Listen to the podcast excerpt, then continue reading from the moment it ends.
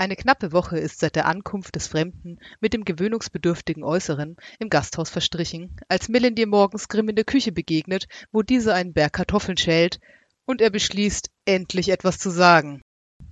Dein Kollege ist ein wenig, begann Melendir, wusste dann jedoch offensichtlich nicht, wie er den Satz auf etwas Nettes enden lassen konnte und räusperte sich schließlich nur trocken. Weißt du schon, wie lange er uns noch mit seiner Anwesenheit ähm, beglücken will? Hey, Der Wirt sah von seinen Kartoffeln auf, unhöflich.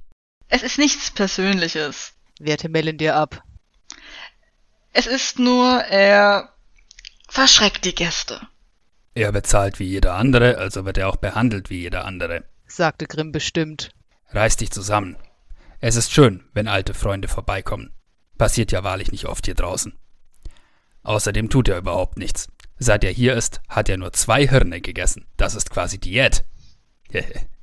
Der Zwerg schien sich an etwas zu erinnern und musste kichern.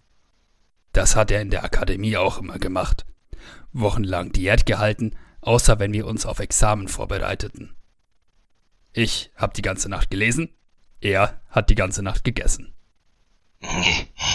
Gute Zeiten. sagte eine leise Raspelstimme hinter Melendir zustimmend. Ralayan war in der Tür erschienen und kam nun zu ihnen herübergeschlendert. Der Elf schauderte. Wie lange stand er schon da? Obwohl, ich mein ich von damals nicht vermisse. Grimm warf eine weitere Kartoffel in den Topf auf dem Tisch. Ja, du warst fett. Und du warst es nicht. Der Zwerg grinste. Leute verändern sich. Melendir wandte sich an den grauhäutigen Tintenfischmann. Ihr wart ein nervöser Esser? fragte er so höflich er konnte. Doch es war Grimm, der antwortete. Nein, er war ein ambitionierter Esser. sagte er glucksend. Wenn ich ein Gehirn esse, lerne ich nebenbei alles, was die Kreatur wusste, deren Gehirn es ist. erklärte Relayan sanft. Das macht Tiere essen leider auf Dauer etwas fad. Ich weiß inzwischen, dass Kühe gerne muhen. Und sehr viel mehr gibt es da nicht zu erfahren. Aber es war zu Studienzeiten immer sehr aufwendig, passende Gehirne zu finden. So viel kann ich sagen. Melendir spürte, wie sich ihm der Magen umdrehte. Und wie dein asketisches Äußeres vermuten lässt, bist du inzwischen sehr wählerisch. Sagte Grimm, klaubte die Kartoffel vom Boden auf, die ihm soeben aus der Hand geflutscht war, und warf sie zu den anderen. Würde schätzen, es gibt niemanden hier, dessen Kopf dich reizt, oder? Der Tintenfischmann legte die Fingerspitzen vor dem Unterkörper aneinander. Och, na ja. Ich gehe dann. sagte Melendir und bewegte sich hastig in Richtung Tür. Ihm war schlecht. An diesem Abend sitzt an einem Ecktisch im Gasthaus ein Mann mit wilder Mähne, die ihm bis zur Hüfte reicht. Seine Augen sind hinter einem buschigen Bart halb verborgen, doch er schenkt allen im Umkreis über seinem Humpen Bier ein freundliches Lächeln. Neben ihm sitzt ein fröhlicher junger Mann, dessen Füße eine Handbreit über den Boden baumeln und nippt an einem Kräuterschnaps. Vom Tresen aus deutete Ralayan mit einem seiner langen Finger in ihre Richtung. Die zum Beispiel. Tu's nicht. sagte Grimm warnend. Und damit willkommen zurück hier in der Taverne zum lachenden Drachen unter seltsamen Blicken aus der Küche. Wer ist das? Äh, wie dem auch sei, wir wollen uns heute darüber unterhalten. Wie können wir als SpielleiterInnen ein Spiel effizient vorbereiten? Wir alle haben nur so und so viele Stunden in unseren Tagen und wir wollen vor allem spielen. Wir wollen nicht ewig vorbereiten. Aber wir wollen genug vorbereiten, dass das Spiel gut läuft. Das lässt die Frage offen, wie viel und was sollte man vorbereiten? Was packt man mit rein? Was nicht? Das wollen wir heute bequatschen. Ich bin Philipp Und ich bin Daniel. Und wir ja, spielleiten beide schon seit einer Weile und haben uns jetzt mal wirklich eingelesen in das Thema, ja, wie kann man das so kurz und knapp wie möglich halten mit der Vorbereitung und trotzdem gut spielen. Und vielleicht so als Einstieg, glaube ich, kennen wir alle so das Problem, zumindest diejenigen, die immer mal wieder ein Spiel vorbereitet haben. Wenn man sich hinsetzt, sagt, so, heute bereite ich die nächste Session vor und dann so Stück für Stück Ideen sammelt und irgendwann an dem Punkt angelangt ist, wo man irgendeinen Sachverhalt, nenne ich es mal jetzt grob, ähm, findet, der eigentlich richtig cool ist und wo man sich dann irgendwann reinsteigert und in Details verliert und das dauert ewig und man kommt irgendwie nie zu so einem fertigen Status. Das heißt, dass man irgendwie einen Zustand der Vorbereitung erreicht hat, wo man sagen kann, so, das reicht, das ist gut und das leite ich jetzt. Bei mir ist es meistens so, diesen Zustand erreiche ich etwa eine halbe Stunde bevor die Session anfängt, nachdem ich hektisch nochmal irgendwie ein, zwei Sachen nachgeholt habe. Und was wir uns jetzt überlegt hatten, war, dass man am besten sich doch mal eine Liste machen sollte, was man denn alles sinnvoll für eine runde abgeschlossene Vorbereitung brauchen kann, äh, sodass man sich halt anhand dieser Stichpunkte möglichst schnell einen runden Stand hat, mit dem man dann in die Session gehen kann. Und tatsächlich habe ich bei meiner Recherche zu dem Thema zu diesem Punkt kommen, an dem das Spiel ausreichend vorbereitet ist, an dem man so ein rundes Gesamtpaket hat an Vorbereitung, habe ich mir mal ein Buch angeschaut, das sich auf die Fahnen geschrieben hat, genau dieses Problem zu behandeln.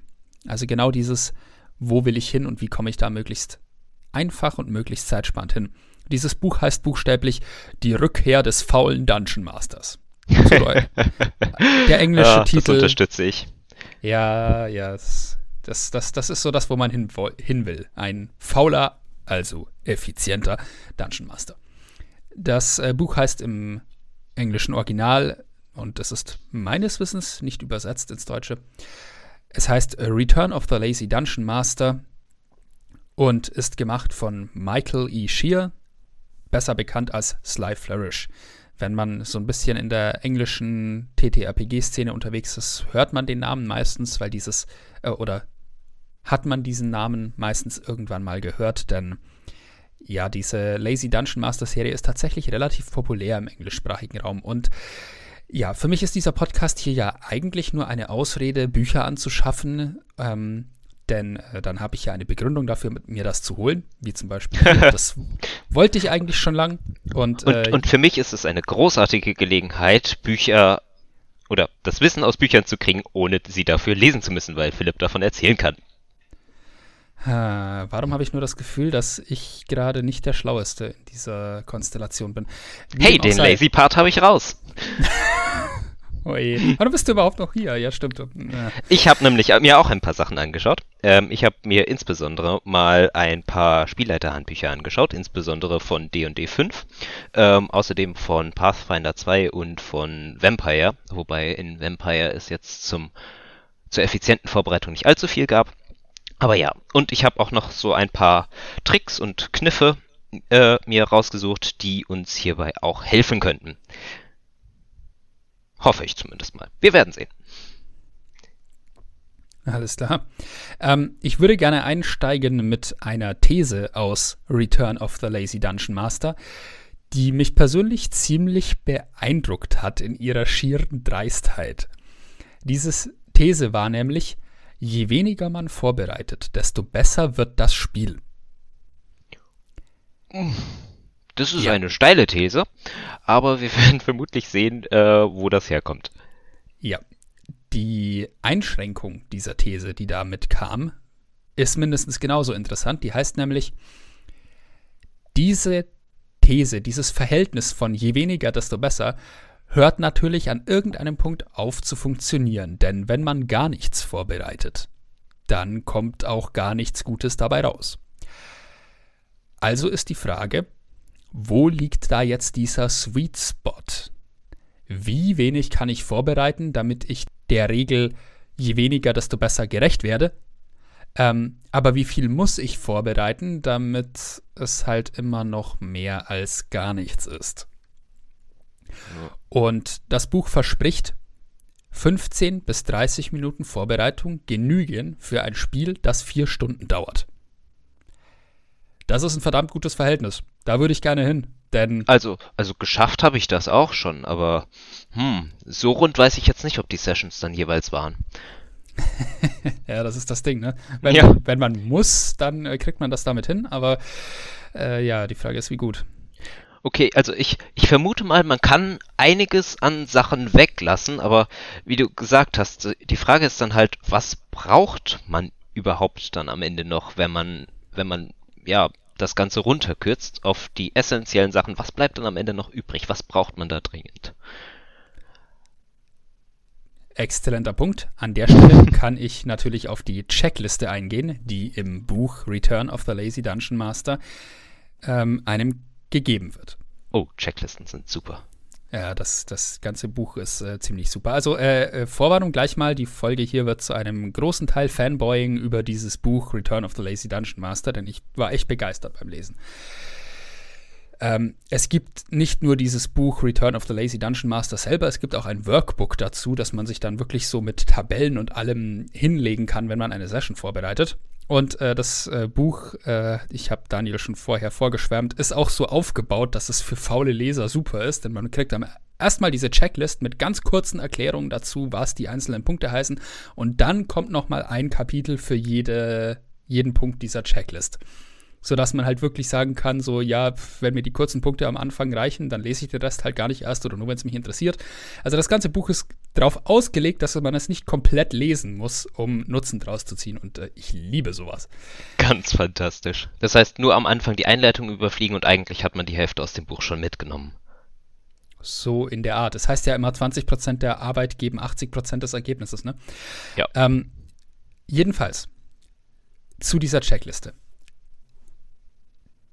Die besteht aus einer äh, Reihe von Bullet Points und jeder davon gibt einen Punkt wieder, den man abarbeiten sollte vor einer Session. Die Reihenfolge ist dabei sehr bewusst gewählt.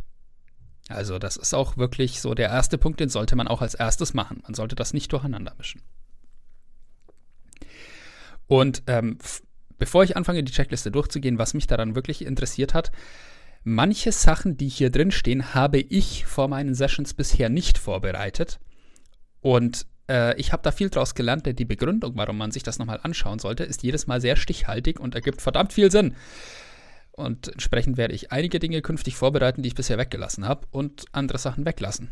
Denn äh, an der Checkliste ist nicht nur wichtig, was drin steht, es ist auch genauso wichtig, was eben nirgendwo drin steht. Hm. Denn das muss man dann dementsprechend nicht vorbereiten. So. Die Checkliste. Gehen wir also erstmal der Reihe nach äh, durch. Von oben Womit nach fangen wir an? Punkt 1. Schaue dir die SpielerInnen-Charaktere nochmal an. Punkt 2. Sorge für einen starken Start der Session. Punkt 3. Mache dir grobe Stichpunkte, welche Szenen vorkommen könnten. Punkt 4. Schreibe dir Geheimnisse und Hinweise auf. Punkt 5. Entwickle fantastische Orte für die Session. Punkt 6. Mache dir Stichpunkte zu wichtigen NPCs. Punkt 7. Suche relevante Monster aus. Und der letzte, Punkt 8. Wähle magische Items als Belohnung. Yes, Beute braucht man auch. Damit sich die Leute starten können, wer was bekommt. Äh, Das Wichtigste eigentlich erst zum Schluss, aber ja, okay, wir, wir, wir sind ja diejenigen, die die Beute aufgeben, also hm, okay, können wir auf der anderen Seite auch anfangen. So, Punkt 1 war also, schaue dir die Charaktere nochmal an. Das ist versehen mit einem netten Zitat von Chris Perkins von Wizards of the Coast. Nichts ist wichtiger für eine Kampagne als die Geschichten der Spielercharaktere. Zitat Ende. Man sollte sich als Spielleiter, bevor man in so eine Session reingeht, nochmal aufschreiben, zu jedem Charakter, was will diese Person? Gibt es aktuell relevante Details ihrer Backstory? Und was macht den zugehörigen SpielerInnen Spaß? Warum das ganz am Anfang? Michael Scheer begründet das damit, dass man dadurch die anderen Schritte der Liste schon mit den Characters im Hinterkopf beginnt. Und das meint er ist extrem wichtig. Stimmt. Dass, dass man halt immer, immer so seinen Fokus dann doch auf die Charaktere legt und nicht eventuell ja irgend, in irgendwelche Details der Welt abdriftet, die jetzt nicht unbedingt relevant sind, sondern halt das Ganze immer an dem, was die Leute auch tatsächlich spielen wollen und würden, orientiert. Ja. Und das ist einer der Punkte, den ich meinte mit, das habe ich bisher nicht gemacht, aber wow, ergibt es viel Sinn. Konkret, ja, ne? ja, konkret wird hier geschrieben, Notiere dir. Wie heißen die SpielerInnen-Charaktere? Oh, oh, oh. Äh, dafür empfehle ich auch noch zusätzlich irgendwie Spickzettel innerhalb des äh, DM-Screens, insbesondere am Anfang, wenn man die äh, Charakternamen noch ne lernt. Ich mache das immer. Irgendwie so eine kurz, ein kurzer Abriss darüber, wer die Charaktere sind, eventuell noch ein paar Stats und ganz besonders, welche Sprachen sie sprechen. Ich glaube, das sollte man auch im Hinterkopf behalten, äh, wenn man dann NPCs auswählt. Ja, Okay, also aufschreiben. Wie heißt der PC? Was für Hintergründe oder was für einen Hintergrund hat der Charakter und was motiviert den Charakter? Das sollte man sich also vor jeder Session wirklich nochmal angucken. Und dann sollte man den Rest machen. Laut dem äh, Dungeon Master Guide für D&D 5 ähm, teilen sich so die vermutlich am häufigsten vorkommenden äh, Adventure-Typen so in zwei Kategorien. Einmal standortbasierte und einmal ereignisbasierte Abenteuer, wie, Abenteuer, wie sie hier genannt werden. Äh, dabei sind standortbasierte Abenteuer solche, wo man eine Gruppe von Helden einfach an einen Punkt in der Welt setzt und sie sich dort ihr, ihr Abenteuer so ein bisschen selber erarbeiten. Also natürlich hat man da eventuell Anhaltspunkte, Questhooks und so weiter. Ähm, aber dass das Ganze hauptsächlich von den Spielercharakteren getrieben ist. Andererseits kann man dann natürlich das Abenteuer auch hauptsächlich vom Antagonisten getrieben bauen. Äh, und ich glaube, in so einem Abenteuer wäre es dann noch sehr sinnvoll, irgendwie so die, ja, ja, wie gesagt, die Motivation des Schurken und eventuell die aktuellen oder nächsten Handlungen äh, sich in den Hinterkopf zu rufen, insbesondere dann halt auch mit welchem Ziel die ganzen Aktionen hier durchgeführt werden. Ja, gute Ergänzung. Aber, aber, aber natürlich immer noch darauf achten, dass das Ganze auch zu den Spielercharakteren jeweils passt. Stimmt, die sind vermutlich noch mal eine Stufe wichtiger. Definitiv. Der zweite Punkt ist auch einer, den ich selber bisher in meinen Vorbereitungen sträflich vernachlässigt habe, aber dessen Begründung mir auch sehr eingeleuchtet hat. Was da am Anfang festgestellt wird in diesem Kapitel zum starken Start ist, wie ein Spiel beginnt, ist vermutlich das wichtigste Element der Vorbereitung, das wir überhaupt vornehmen können.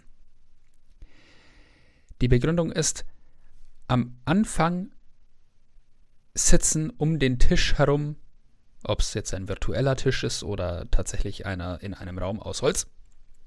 Da sitzen Leute rum, die erstmal irgendwie Snacks vor sich haben, miteinander quatschen und dann findet diese Umwandlung zu einer D&D-Gruppe, die in Character spielt, statt. Und diese Umwandlung ist meistens ziemlich holprig. Das liegt so ein Stück weit einfach in der Natur der Sache.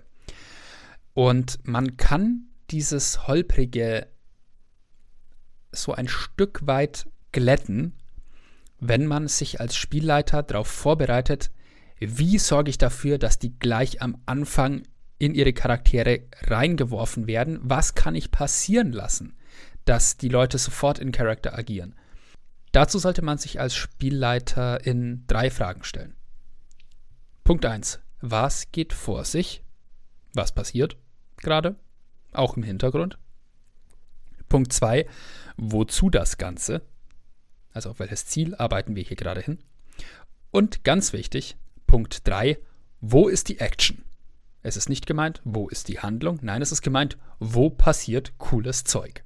Ich glaube, dieser, dieser, dieser grundsätzliche Ansatz, mit dem starken Start anzufangen oder sich hauptsächlich auf den Beginn einer Runde zu konzentrieren, ist auch von daher sinnvoll, dass man hier noch am ehesten die Kontrolle und den Überblick hat, was alles passieren kann, weil äh, in der Regel ist es ja so, man hat ja nicht nur den Spielleiter, der die ganze Sache erzählt, sondern auch noch einen Haufen Chaoten, der versucht, die Pläne des Spielleiters durcheinander zu bringen. Und es ist dann halt deutlich sinnvoller, die ganze Energie in den Anfang einer Session zu stecken, wo man tatsächlich noch sich sicher sein kann, dass das Ganze auch passiert und nicht, dass äh, die Charaktere vorher zweimal links abbiegen und plötzlich ganz woanders sind, als man es eigentlich für das Ende der Session geplant hätte. Das äh, ist auch ein guter Punkt. Das kann passieren. Mhm. Ähm, wie machen wir das jetzt konkret? Dieses, äh, wo ist die Action? Wie klären wir das? Hier ist tatsächlich der Satz drin, when in doubt, start with a fight. Im Zweifelsfall fang mit einem Kampf an. Lass irgendwas die Leute angreifen und zwing sie damit sofort zu reagieren, was sie dann in Character machen müssen. Und das zieht einen sofort in diese Handlung rein.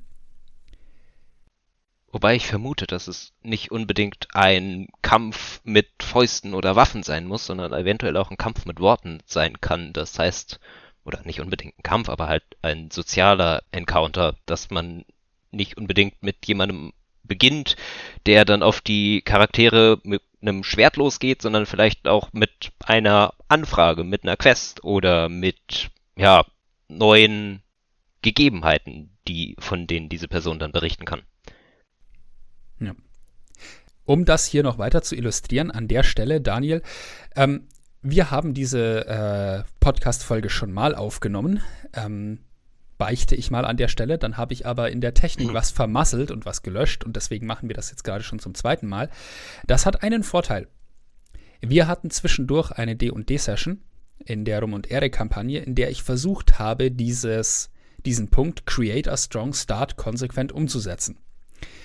Das habe ich getan, indem ich äh, eine Gruppe der Stadtwache auf einen der Charaktere losgelassen habe, um den festzunehmen. Oh, ähm, yeah. Woraufhin sich ein äh, mhm. Kampf entfesselt hat, tatsächlich. Mhm. Ähm, du, Daniel, warst in diesem Encounter selber mit deinem Charakter jetzt nicht involviert. Nö, ich war, ich war wieder in meine Bibliothek gegangen. Ich war wieder in Ruhe. Äh, Bücher lesen, ein bisschen Bericht erstatten, während andere dann halt sich mal gehörig in die geritten haben. Ja. Ähm, was würdest du sagen? Hat, äh, hat das in dem Fall funktioniert?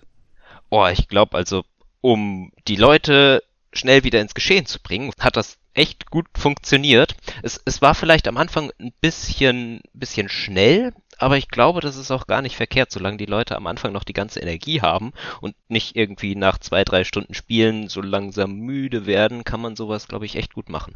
Ja, das ist ein sehr guter Punkt, den du da ansprichst. Diesen Grundsatz, dass man einen starken Start hinlegen sollte, der leuchtet auch vor dem Hintergrund ein, dass man am Anfang eigentlich noch die größten Kapazitäten hat und am besten spielen kann. Und jede Minute, die vergeht, bevor man anständig in die Charaktere reingefunden hat, ist eigentlich eine verlorene Minute potenziell großartigen Spiels. Und ähm, wenn man wie ich bestrebt ist, die Sessions lieber ein bisschen kürzer zu machen, aber dafür, dafür zu sorgen, dass die gut laufen, ähm, dann, dann glaube ich, ist so ein starker Start enorm wichtig. Was hier außerdem noch erklärt wird in dem Buch, ähm, Actionfilme beginnen meistens mit wilden Ereignissen wie einer Verfolgungsjagd oder irgendwelchen Kneipenschlägereien, fetten Explosionen, lauter solchen Sachen.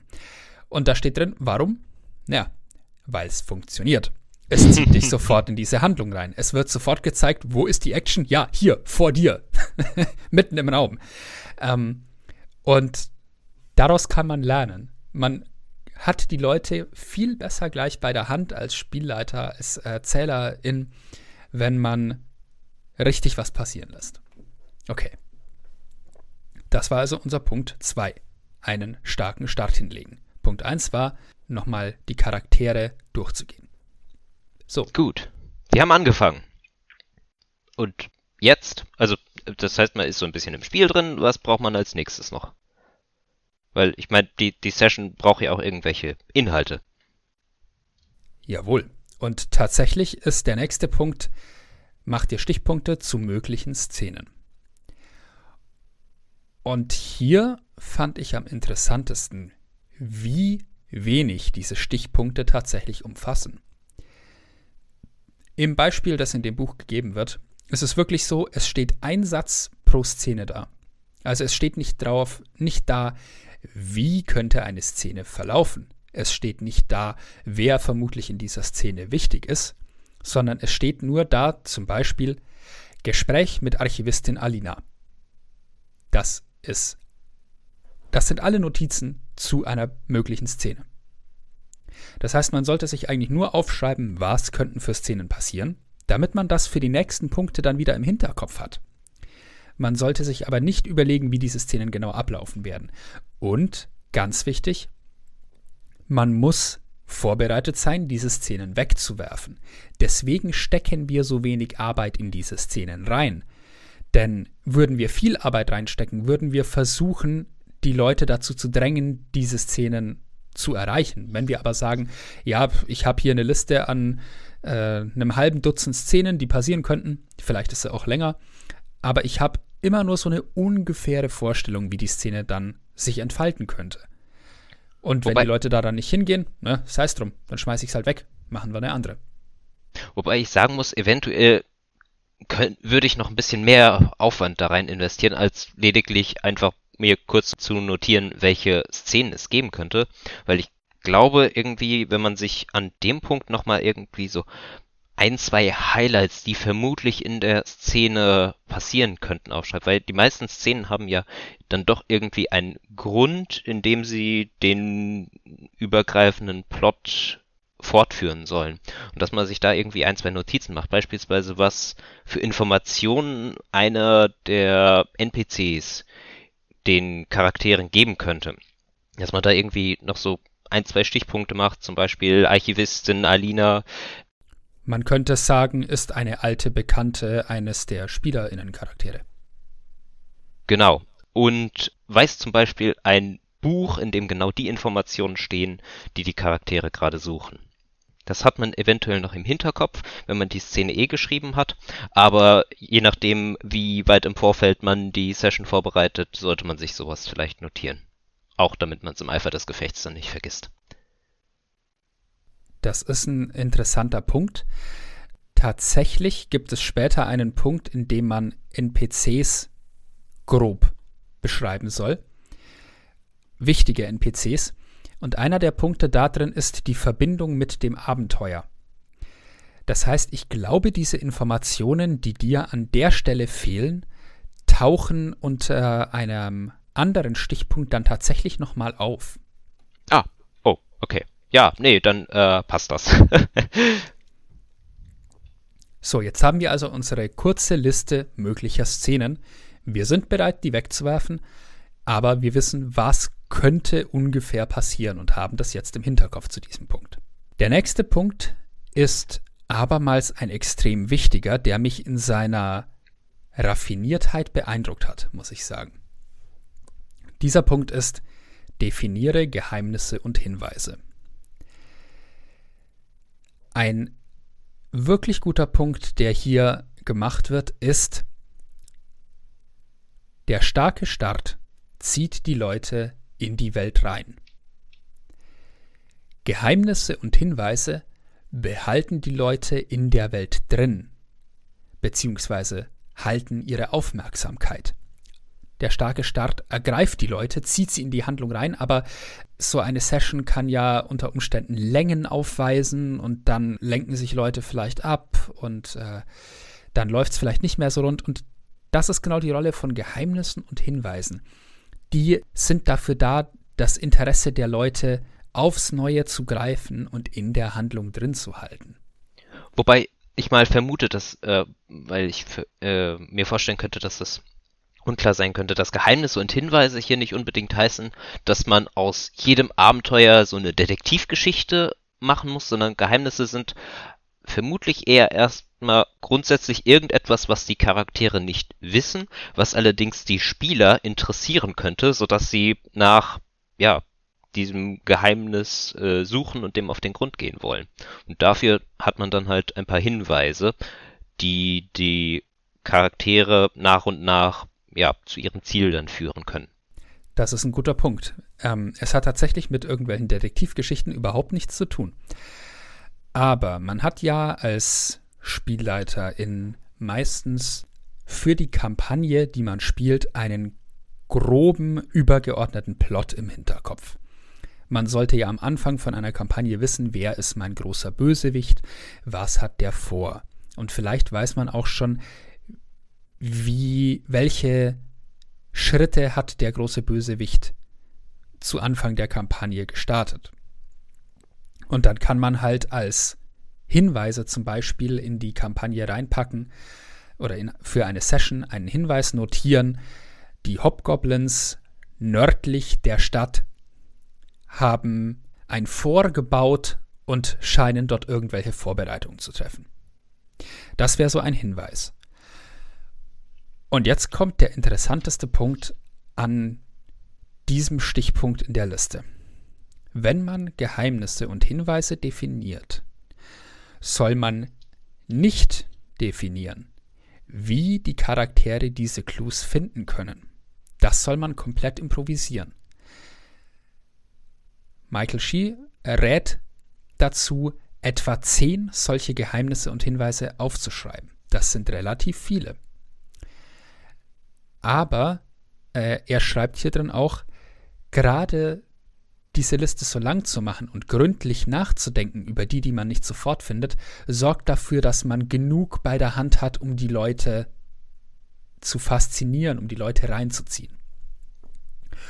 Und dieses Abstrakthalten der Wege, wie ein Hinweis aufgedeckt wird, das sorgt dafür, dass man flexibel bleibt.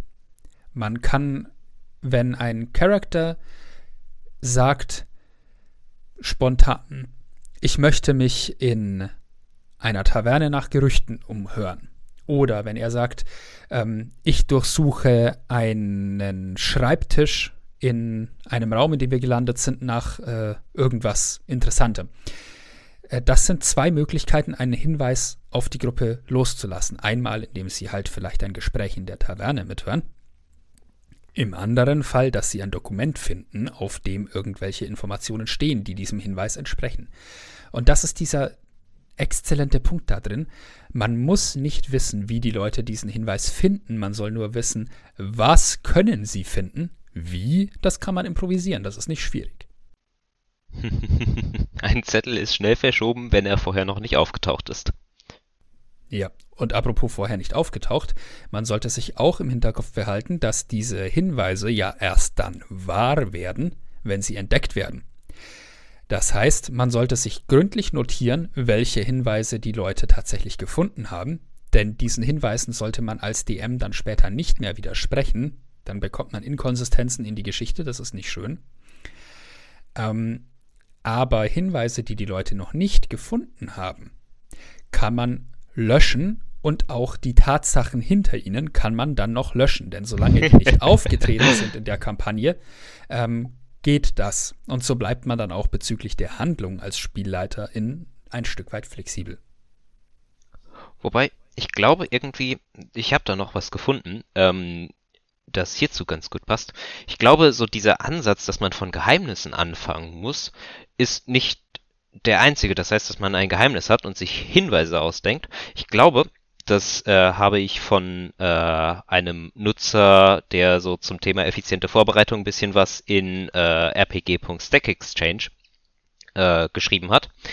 Ähm, der meinte, dass man äh, auch einfach damit anfangen kann, irgendwelche kleinen für auch denjenigen, der das Ganze schreibt, erstmal zusammenhanglos erscheinenden Hinweise in die Welt einzubauen. Äh, beispielsweise irgendwas in die Richtung, die Wetterhähne in dem Dorf, in das ihr gerade kommt, äh, sind hier alle Schlangen. Oder die Bürgermeisterin hier ist ein kleines Mädchen.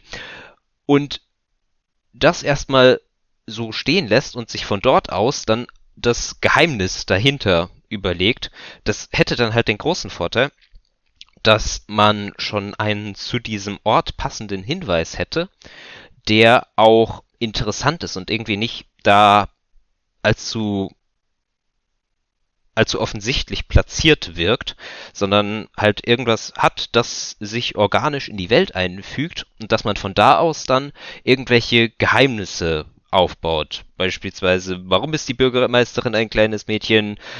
Äh, sie ist eigentlich eine unsterbliche Halbgottheit, die halt nur diese Gestalt hat und äh, dass sich sowas dann halt, also es muss vielleicht nicht diese Dimension haben, aber dass sich äh, daraus dann halt wieder ein Zusammenhang in eine größere, spannendere Geschichte ergeben kann.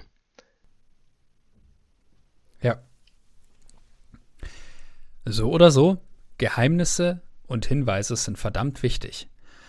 Und diesen Punkt, diese zehn Geheimnisse vor jeder Session parat zu haben, den werde ich künftig eisern befolgen, denn ich bin überzeugt, dass das ein verdammt guter Hinweis ist. Auch das habe ich in der letzten Session dann schon gemacht. Ähm, Verdammt. Ich sollte, ich sollte Jetzt mal muss ich nochmal nachdenken, was alles war. Verdammt. Hm. Ich überlege gerade, ob ihr überhaupt was davon aufgedeckt habt. Ich bin nicht sicher. Das erklärt, warum ich nicht wüsste, wo ich was gefunden habe. Hm, ja, ja, ich glaube, ich glaube, aber es war schon was dabei. Ähm, ich äh, melde, melde dir das mal zurück nach der Aufnahme. ähm, eine Sache, die mir gerade noch eingefallen ist, weil grundsätzlich so dieser Ansatz, dass man mit Hinweisen und Geheimnissen dahinter arbeitet, du hattest ja eben schon gemeint, äh, man kann auch das Geheimnis hinter einem Hinweis noch ändern.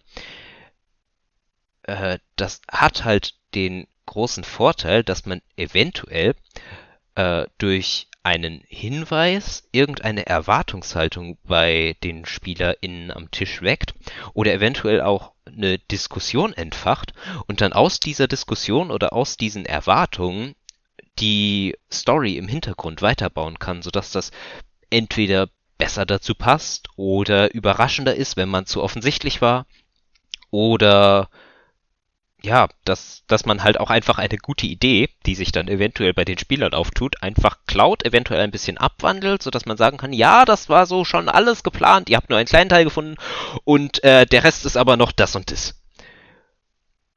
Sodass man halt am Anfang gar nicht so viel Kreativität reinstecken muss, weil das ist dann halt immer auch ein bisschen anstrengend, äh, sich da jedes Mal Sachen aus den Fingern zu saugen, sondern halt einen Teil der Arbeit auf äh, die Gruppe am Tisch abwälzt. Also nicht abwälzt, aber sich von ihnen inspirieren lässt.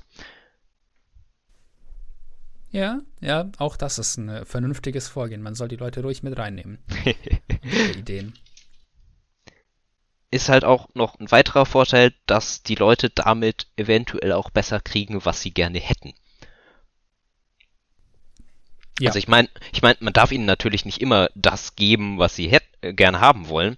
Äh, dann wird es irgendwann langweilig. Aber ja, dass man so, so ein bisschen Gefühl dafür noch kriegt, äh, was für eine Art von Geheimnis sie sich hinter diesem Hinweis wünschen würden. Da wären wir dann auch wieder bei einem der Punkte, der aufzeigt, warum es am Anfang der Vorbereitung wichtig ist, sich die Charaktere nochmal anzusehen. Ja, definitiv. So. Um die Sache mit den Geheimnissen und Hinweisen abzuschließen, gehen wir mal weiter zum nächsten Punkt. Wir hatten ja schon so dieses, ähm, dass es nicht relevant ist, wo die Leute tatsächlich ähm, Hinweise finden und wie. Aber wir wollen trotzdem vorab vorbereiten, was dieses Wo generell ist. Der nächste Punkt ist, entwickle fantastische Orte. Die Begründung hierfür ist einleuchtend. Es ist schwer, interessante Orte komplett zu improvisieren. Denn wenn man das tut, verfällt man sehr leicht in Klischees. Oh ja, ähm, das gute alte Mittelalterdorf. Wenn ich was improvisieren muss, dann ist es meistens das. Ja. oder die tausendste Elfenstadt, die man so in 100 Filmen schon gesehen hat. Jedes Haus ist eigentlich ein Baum und äh, die Leute gehen alle sehr erhaben äh, auf Brücken zwischen den Bäumen durch die Gegend. Ja. Und was machen die Elfen dort? Ja, halt Elfendinge. Ja, was sind Elfendinge? Hast du Herr der Ringe nicht gesehen? Ja, ja, ja. Jeder Zwerg bekommt beim Zuhören Ausschlag ähm, das sollte man vermeiden.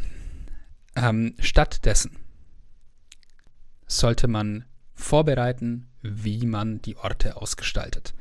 Was ist in dem Fall ein Ort? Ein Ort ist der Hintergrund einer Szene. Hintergrund wirklich im Sinne von, wenn das eine Bühne wäre, wäre das das, was da hinten als Kulisse steht. Das heißt, dass ein Ort auch ein einzelner Raum sein kann. Ein Dungeon zum Beispiel ist kein Ort gemäß dieser Definition, sondern ein Hauptraum eines Dungeons wäre so ein Ort. Wie bereitet man solche Orte jetzt faul vor? Man will ja effizient bleiben. faul. Zuerst schlägt Michael Shee vor, sollte man einen aussagekräftigen Titel finden. The Sunspire äh, ist das explizit genannte Beispiel im Buch. Also irgend so ein sehr evokativer Name ist natürlich immer super. Und dann sollte man sich drei fantastische Aspekte dieses Orts aufschreiben. Was macht ihn besonders? Was macht ihn fantastisch? Was macht ihn interessanter als das Verwaltungsgebäude im echten Leben, das da um die Ecke steht und wirklich niemanden interessiert? Und diese fantastischen Aspekte, die bieten den SpielerInnen etwas an etwas zum Untersuchen, etwas zum Interagieren. Welche Eigenschaften machen einen Ort fantastisch? Auch da gibt es wieder einen wunderbaren äh, Leitsatz. When in doubt, go for scale. Im Zweifelsfall mach's groß. Hm. Ein Raum ist im Zweifelsfall dann interessant, wenn er riesig hoch ist. Wir wissen das alle, ähm, wenn wir in eine Kathedrale oder in ein andere, in ein Schloss oder etwas ähnliches gehen, in dem riesige Eingangshallen sind oder sowas. Das ist beeindruckend, das ist fantastisch. Deswegen haben Leute das so gebaut, damit sich Leute klein und demütig fühlen. Alte Kathedralen sind deswegen so hoch, weil sie den Leuten, also christliche Kathedralen jetzt, weil sie den Leuten auch irgendwo klar machen wollten, du bist ein kleiner Mensch und über dir ist sehr viel Höheres. Ähm, das heißt, im Zweifelsfall mach den Ort riesig. Man kann einen Ort auch in dem Sinne riesig machen, dass man die Zeit seit der Entstehung dieses Ortes riesig macht. Sprich, dass man diesen Ort uralt macht und halt als ähm, Aspekte des Ortes Dinge einarbeitet, die aufzeigen, wie unglaublich alt dieser Ort ist. Gibt es da Inschriften, deren Sprache niemand mehr spricht? Gibt es Hinweise auf vergangene Zeitalter, die nur, nur ganz nebulös in der Geschichtsschreibung erwähnt sind, weil das so unendlich lange her ist. Oder, oder auch irgendwie äh, Grabmäler, die auf eine Zeitrechnung datiert ist, die heute gar nicht mehr verwendet wird. Oh ja, perfekt. Oder am einfachsten, die untere Hälfte des Gebäudes ist im Sand versunken. Ja, ja, das funktioniert in der Wüste super. Oder im Sumpf ist es vielleicht so ein bisschen unter dem Wasser. Ja, ja, das funktioniert klasse. Ein schönes Beispiel, das Matthew Mercer mal gebracht hat zu diesem Thema in äh, Critical Role, der hat mal äh, die Leute einen Gegenstand finden lassen, in dem das Bewusstsein eines mächtigen Zauberers eingeschlossen war, der einen Fehler gemacht hatte. Und äh, der hat die Gruppe gefragt, äh, welches Jahr haben wir? Die Gruppe hat geantwortet, wir haben das Jahr so und so nach dieser Zeitrechnung. Und dieser Zauberer hat geantwortet, und dann haben sie zurückgefragt, wie lange er da drin ist, schon. Und er hat gemeint, nachdem ich eure Zeitrechnung nicht kenne, vermutlich ziemlich lange. also das ist ein wunderschöner, eigentlich ein wunderschönes Beispiel für diesen Aspekt von mach einen Ort beeindruckend. Abgesehen davon, dass der Ort, an dem die da waren, sowieso schon abgedreht ist. Aber naja, es war ja auch Matthew Mercer, der kann nichts Schlechtes machen. Ähm, hm. Das ist ein sehr schönes Beispiel zu illustrieren. Dieser Ort ist uralt. es gibt da jemanden, der nicht mal die aktuelle Zeitrechnung kennt. Ich meine, wow. Das ist ein sehr plast eine sehr plastische Art, das darzustellen. Sehr greifbar. Die Faustregel, die es hier gibt, ist, es sollte ein bis zwei fantastische Orte pro Stunde Spiel geben. Ort heißt so viel wie äh, Kulisse, hatte ich ja schon gesagt. Das, das heißt aber auch, dass man nicht irgendwie äh, in einer Stunde jeweils zwei Dörfer besuchen soll, oder? Also äh, jeweils dann halt irgendwie auch auf einem kleineren Maßstab. Beispielsweise, dass man halt in zwei Zimmern in dem, ja, keine Ahnung, Bürogebäude oder so ist und äh, nicht ewig durch die Welt reisen muss und das ganz schnell. Äh, das ist korrekt. Also es das heißt wirklich, ähm, es kann sein, dass so eine Stunde Spiel am gleichen Ort stattfindet. Eine Stunde ist schnell rum, wenn man gut im Spiel ist. Ähm, oder es sind halt zwei. Die andere Faustregel ist, pro längere Session braucht man fünf bis acht Hauptkammern eines Dungeons, falls man gerade munter am Dungeon delven ist. Und ich glaube, ob jetzt ein Ort relativ groß oder relativ klein ist, hängt auch so ein, das ist, glaube ich, so ein Stück weit flexibel auch. Das hängt damit zusammen, denke ich, wie wichtig der Ort ist.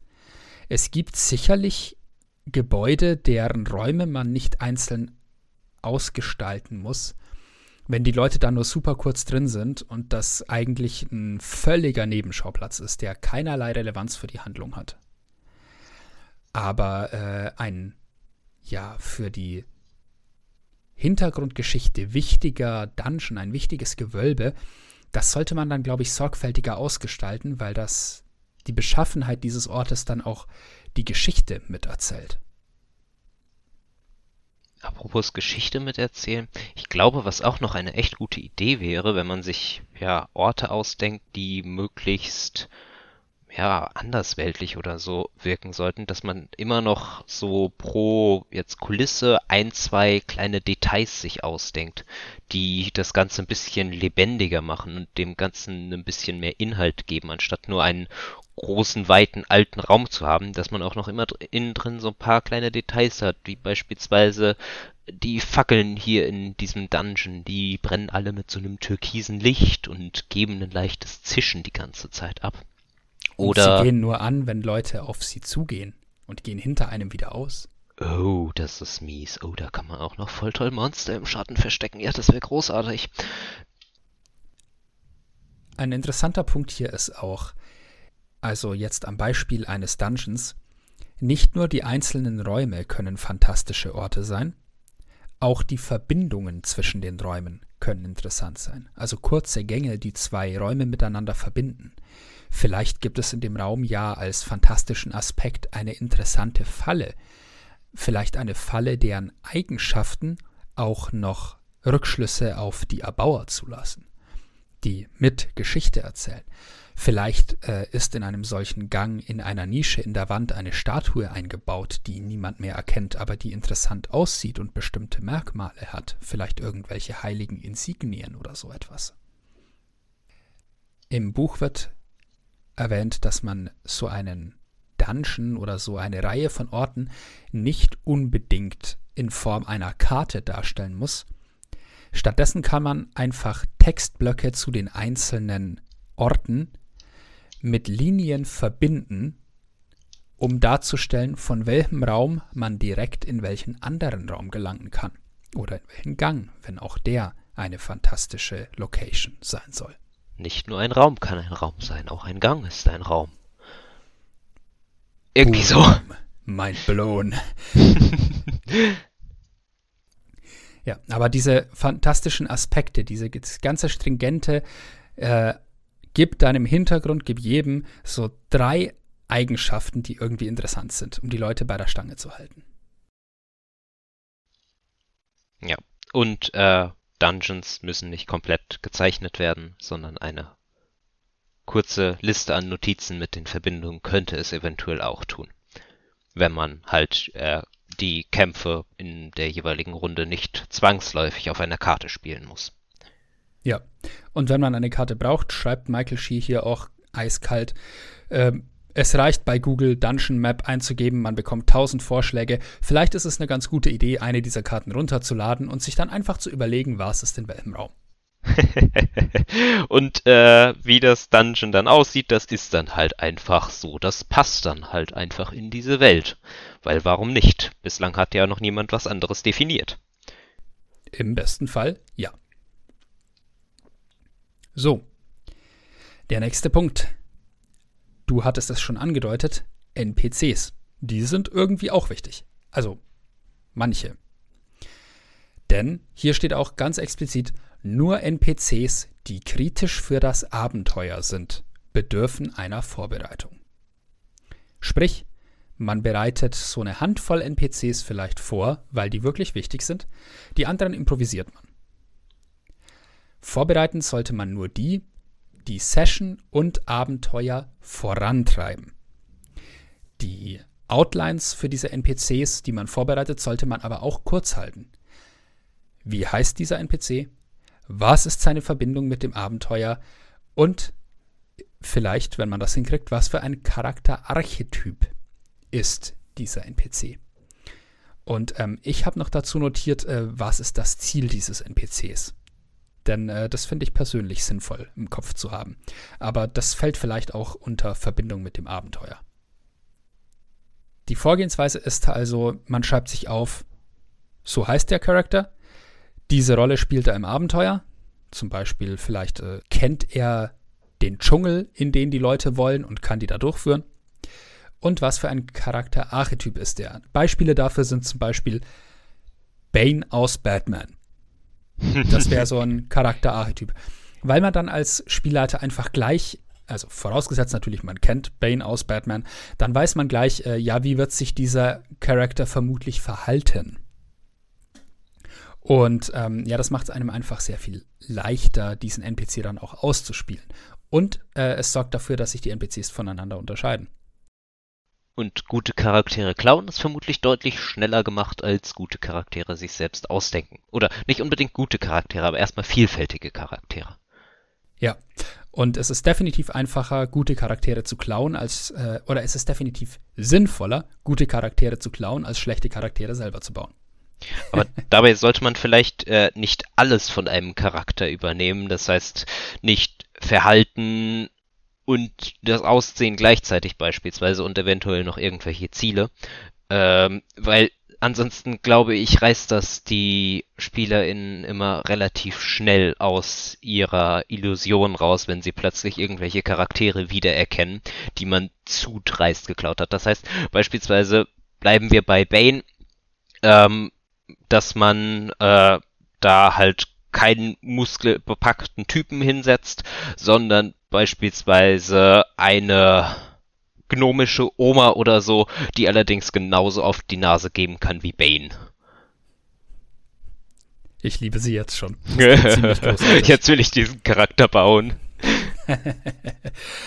Man sollte außerdem Klischees vermeiden. Das heißt, dieses Vorgehen, was du da gerade angedeutet hast, so einen so ein Character-Konzept ein bisschen auf den Kopf zu stellen, ist eine, ein sehr gesundes Mindset, denn man äh, sorgt dafür, dass man halt, ja, wir hatten das, wenn man einen Paladin einbaut, der ähm, die Gruppe bei einem Kampf unterstützen soll, dann sollte man sich halt überlegen, ist das wirklich der hundertste gute männliche, muskelbepackte Kämpfer in einer dicken Rüstung. Mit einem großen Oder, Streitkolben.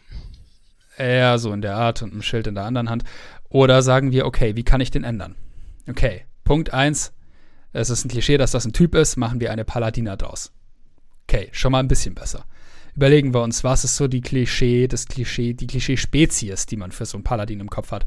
Ja, Mensch, vielleicht Halborg, irgendwas Großes, Schweres. Hm, machen wir was Kleines, Leichtes. Nehmen wir vielleicht einen ein Halbling, eine Halbling in dem Fall, die aber halt vielleicht trotzdem ziemlich muskulös ist und ja, die vielleicht eine nicht ganz so große Axt in der Hand hat, wie das bei einem Halborg der Fall wäre, aber das heißt nicht, dass sie damit weniger zuhauen kann.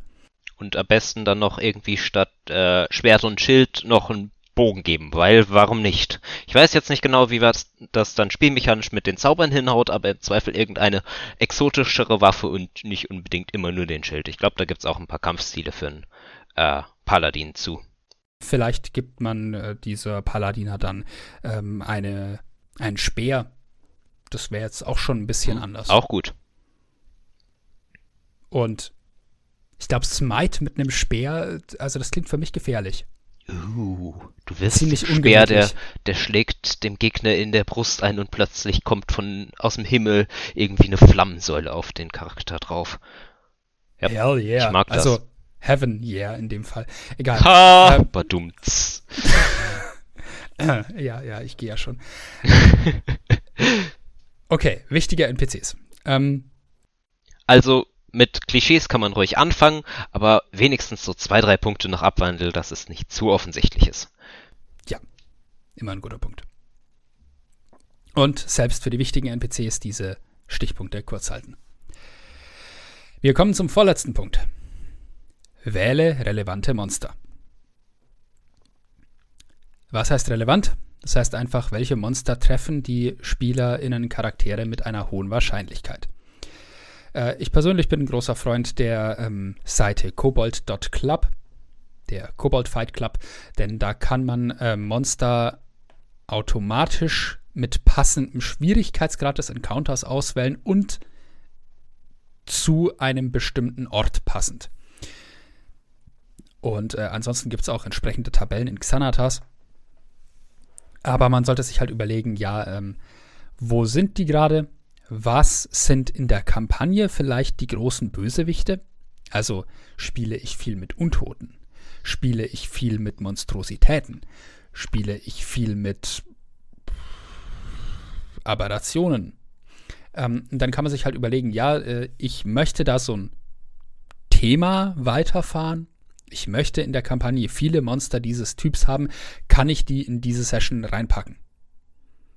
Ähm, und eventuell hatte ich fünf Sessions hintereinander Gegner aus dieser Kategorie. Falls ja, sollte ich vielleicht jetzt mal andere nehmen. Ähm, aber überlegt euch, schreibt Michael Shee hier, welche Monster passen in diesen Teil der Welt und in diesen Teil der Handlung. Und was für Geheimnisse oder Clues hatte ich da nochmal? Kann ich einen vielleicht zufällig schon über so ein Monster transportieren? Kann man sich ja überlegen. Muss man aber auch nicht. Ich glaube aber, was auch bei der Auswahl von Monstern helfen könnte, ähm, dass man nicht unbedingt äh, sich groß Gedanken drüber macht, welchen Typen von Monstern man hat oder so, sondern dass man halt einfach sich irgendeine dieser Zufallstabellen, die beispielsweise, du hast es ja schon gesagt, in Sanatas äh, jetzt für D&D 5 es gibt oder halt auch online zuhauf, ähm, dass man sich da was raussucht, eventuell drauf würfelt, wenn es relativ egal ist, wenn man beispielsweise nur einen kleinen Kampf-Encounter für ein paar Erfahrungspunkte braucht. Oder wenn man ein paar Mal drauf würfelt und dann das nächstbeste, was man findet, was jetzt auch gerade in die Situation reinpasst, nimmt. Weil die ganzen Zufallstabellen habe ich oftmals das Gefühl, jetzt nicht unbedingt nur für Monster, sind, haben zwar oftmals Sachen drin, die gerade nicht ganz so gut zum aktuellen Geschehen passen, aber meistens ausreichend verschiedene Sachen, dass man sie im Zweifel ganz gut einfach von oben nach unten durchliest und das nächstbeste, was passen könnte, einfach nimmt. Eventuell ein bisschen abwandelt, aber dass man damit schon mal ziemlich leicht eine Auswahl an vielfältigen Inspirationen für jetzt den Kampf, den man vorhat, sich daraus ziehen kann. Mhm. Und im Xanatas sollte man sich ja auch äh, im Hinterkopf behalten, nicht alle Begegnungen in diesen Begegnungstabellen sind tatsächlich Kampfbegegnungen. Es gibt ja auch ähm, Begegnungen mit Monstern, die nicht böse sind, sondern vielleicht gut. Es gibt ja auch äh, NPCs oder Monster in den Büchern, die gutes Alignment haben. Ähm, das könnte dann ein sozialer Encounter werden. Es gibt ähm, Entdeckungen, es gibt Funde, also Wüstenbegegnungen zum Beispiel irgendwie, dass man da äh, einen, äh, einen Stofflaken findet, in das menschliche Knochen eingewickelt sind. Ähm, da kann man tolle Sachen mit anstellen. Mag sein, aber jetzt wollen wir gerade mal nicht Hinweise, jetzt wollen wir Monster. Jetzt gibt's gerade auf das Gesicht. Okay. Okay. Ähm, ja, also das Wichtigste ist, oberstes Kriterium sollte nicht sein, dass die Leute einen herausfordernden Kampf haben. Wichtigstes Kriterium bei der Auswahl der Monster sollte vielmehr sein, welche passen da gerade in das Setting, in die Geschichte. Man sollte sich außerdem so ein bisschen bewusst sein, äh, wie man mit dem Balancing von Kämpfen umgeht. Und wie wichtig einem das ist. Denn es gibt zum Beispiel über Cobalt Fight Club die Möglichkeit einzustellen, wie schwierig ein, eine Begegnung mit Monstern für SpielerInnen bestimmter Level wird. Ähm, man muss sich da aber ja nicht unbedingt danach richten. Man kann ja auch sagen, ja, ähm, dieses Monster ist gerade ziemlich stark, aber es passt perfekt hier rein. Und dieser Ort ist für meinen Gegenspieler wichtig, deswegen würde er dort ein sehr mächtiges Wesen hinstellen. Und manchmal sind gerade die Kämpfe interessant, bei denen die Leute vorher eigentlich schon die Ahnung haben, ja, hey, ähm, wir können diesen Kampf nicht gewinnen. Wir müssen uns überlegen, wie wir einen Weg finden, das Monster zu überlisten. Wie kommen wir an diesem Monster vorbei, ohne dass wir es umbringen müssen? Oder dass man die Leute irgendwie den ersten Kampf verlieren lässt, ihnen dabei natürlich die Gelegenheit gibt, äh, zu entkommen und dann irgendwie noch so eine Subquest draus macht, das nächste Mal besser vorbereitet, hier anzukommen. Oh ja, oder sie kommen zu einem späteren Zeitpunkt auf höheren Stufen zurück, besiegen dann diesen Gegner und haben dann gleich dieses Gefühl, hey, wir haben dazugelernt, wir sind gewachsen, wir sind stärker geworden. So, jetzt aber. Irgendwann haben wir die Monster besiegt. Und mhm. wir looten den Ort, wo dieses Monster war. Magische Gegenstände. es gibt Beute. Yay. Diese Gegenstände sollte man vorbereitet haben. Warum? Erstens, bei Beginn einer Kampagne und, so schreibt Shi, alle sechs Sessions danach, sollte man als Spielleiterin die Leute am Tisch fragen, welche Art von magischen Gegenständen ihre Charaktere gerne hätten.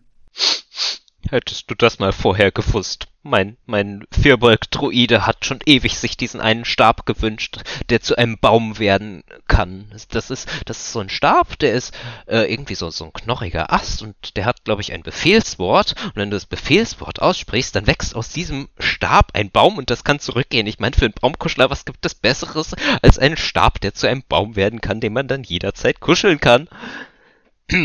ja. Ja, ja, ja, ja. So, ähm, Punkt 1, man sollte sich überlegen, welche Art magische Gegenstände wollen die Charaktere und die kann man dann zu gegebenem Punkt einbauen. Deswegen sollte man magische Items vorbereiten.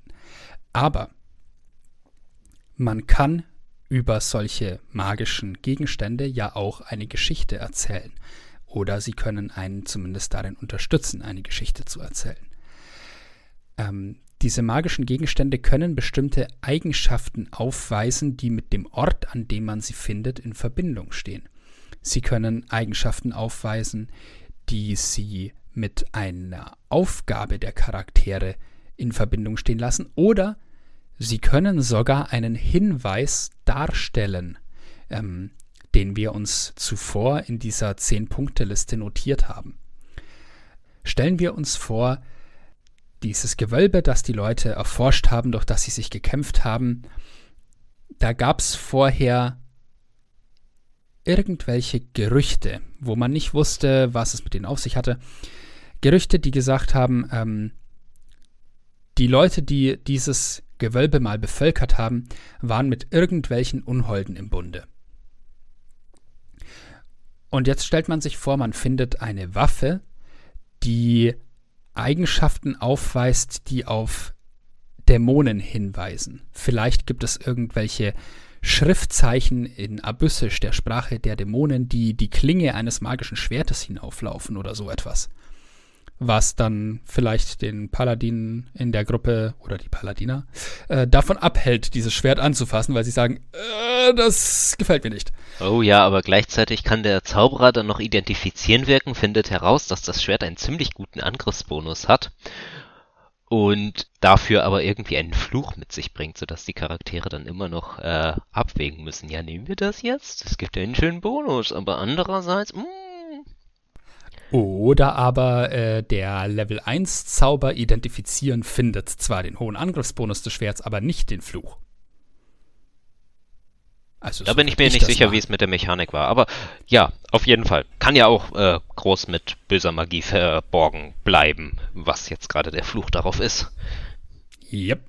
Ich meine, man darf ja auch als Spieler ein bisschen Spaß haben. Ja, Ähm, ne? Wenn dann plötzlich der An Arm anfängt, irgendwie Schuppen und Zacken zu entwickeln, der das Schwert. Edgy. Wunderschön. Ja, also man kann über magische Items Geschichten erzählen. Und diese Gelegenheit sollte man nicht auslassen. Auch deswegen sollte man magische Items vorbereiten. Okay, ich gehe jetzt nochmal abschließend die Liste nochmal durch, damit wir uns das alles nochmal in Erinnerung behalten wollen. Und dann, glaube ich, hattest du vor, das noch äh, testweise umzusetzen, richtig? Ja, genau. Wir wollen ja nämlich nicht nur hier erzählen, ähm, wie man das Ganze anhand dieser Checkliste effizient gestalten kann, sondern äh, das schreit doch förmlich noch danach, dass wir das Ganze einmal demonstrieren, sodass man auch mal einen kurzen, eine kurze Idee davon hat, wie das Ganze dann in der Praxis, wenn man das selber umsetzen wollen würde, aussehen könnte. Und dann gucken wir auch gleich, wie lange das dauert. ich hoffe mal nicht mehr als eine halbe Stunde. Indeed. So, die Checkliste. Punkt 1. Schaue dir deine SpielerInnen-Charaktere noch einmal an. Punkt 2. Sorge für einen starken Beginn der Session. Punkt 3. Notiere dir mögliche Szenen. Punkt 4. Definiere Geheimnisse und Hinweise. Punkt 5. Entwickle fantastische Orte. Punkt 6. Stichpunkte zu wichtigen NPCs. Punkt 7. Wähle relevante Monster. Und zuletzt Punkt 8. Wähle magische Items als Belohnung. So, Cool.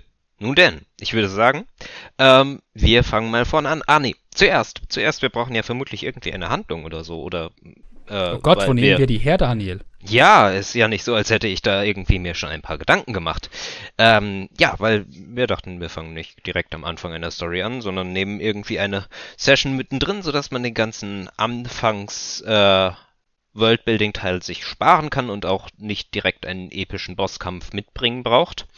Ähm, ich dachte mir irgendwie, was die Story angeht, ähm, so der Hintergrund, was zuletzt passiert ist, irgendwie, man hat für ein paar Händler ein paar Waren zu einer anderen Hafenstadt übers Meer transportieren sollen, ähm, ist dabei gestrandet und äh, oder das Schiff ist gekentert, man ist gestrandet und mit Hilfe der Einheimischen konnte man dann doch irgendwie eine Möglichkeit finden, äh, von der Insel, wo man gelandet war, zu entkommen. Hatte sie zuvor noch von irgendeiner mysteriösen Bedrohung, die alle um den Verstand gebracht hat, befreit. Hust, hust, schaut mal an, Schaut mal, hört euch mal unsere Halloween-Episode an. Da ist das Ganze hey übernommen, weil effizient vorbereitet. Ähm, und im äh, Zielhafen, den ihr dann äh, doch nach einer etwas holprigen Überfahrt erreicht, trefft ihr dann einen Kontaktmann, äh, wes, den ihr da ursprünglich treffen wolltet, wegen dem ihr überhaupt hier seid. Ähm, denn der, der Fürst eures Heimatlandes hat euch damit beauftragt, eine Bande Piraten dingfest zu machen, die seit einer Weile die Fischerdörfer seines, seines Landes überfallen und dabei irgendwie mit einer mysteriösen magischen Macht oder mit irgendwelchen Geistern im Bunde zu sein scheinen.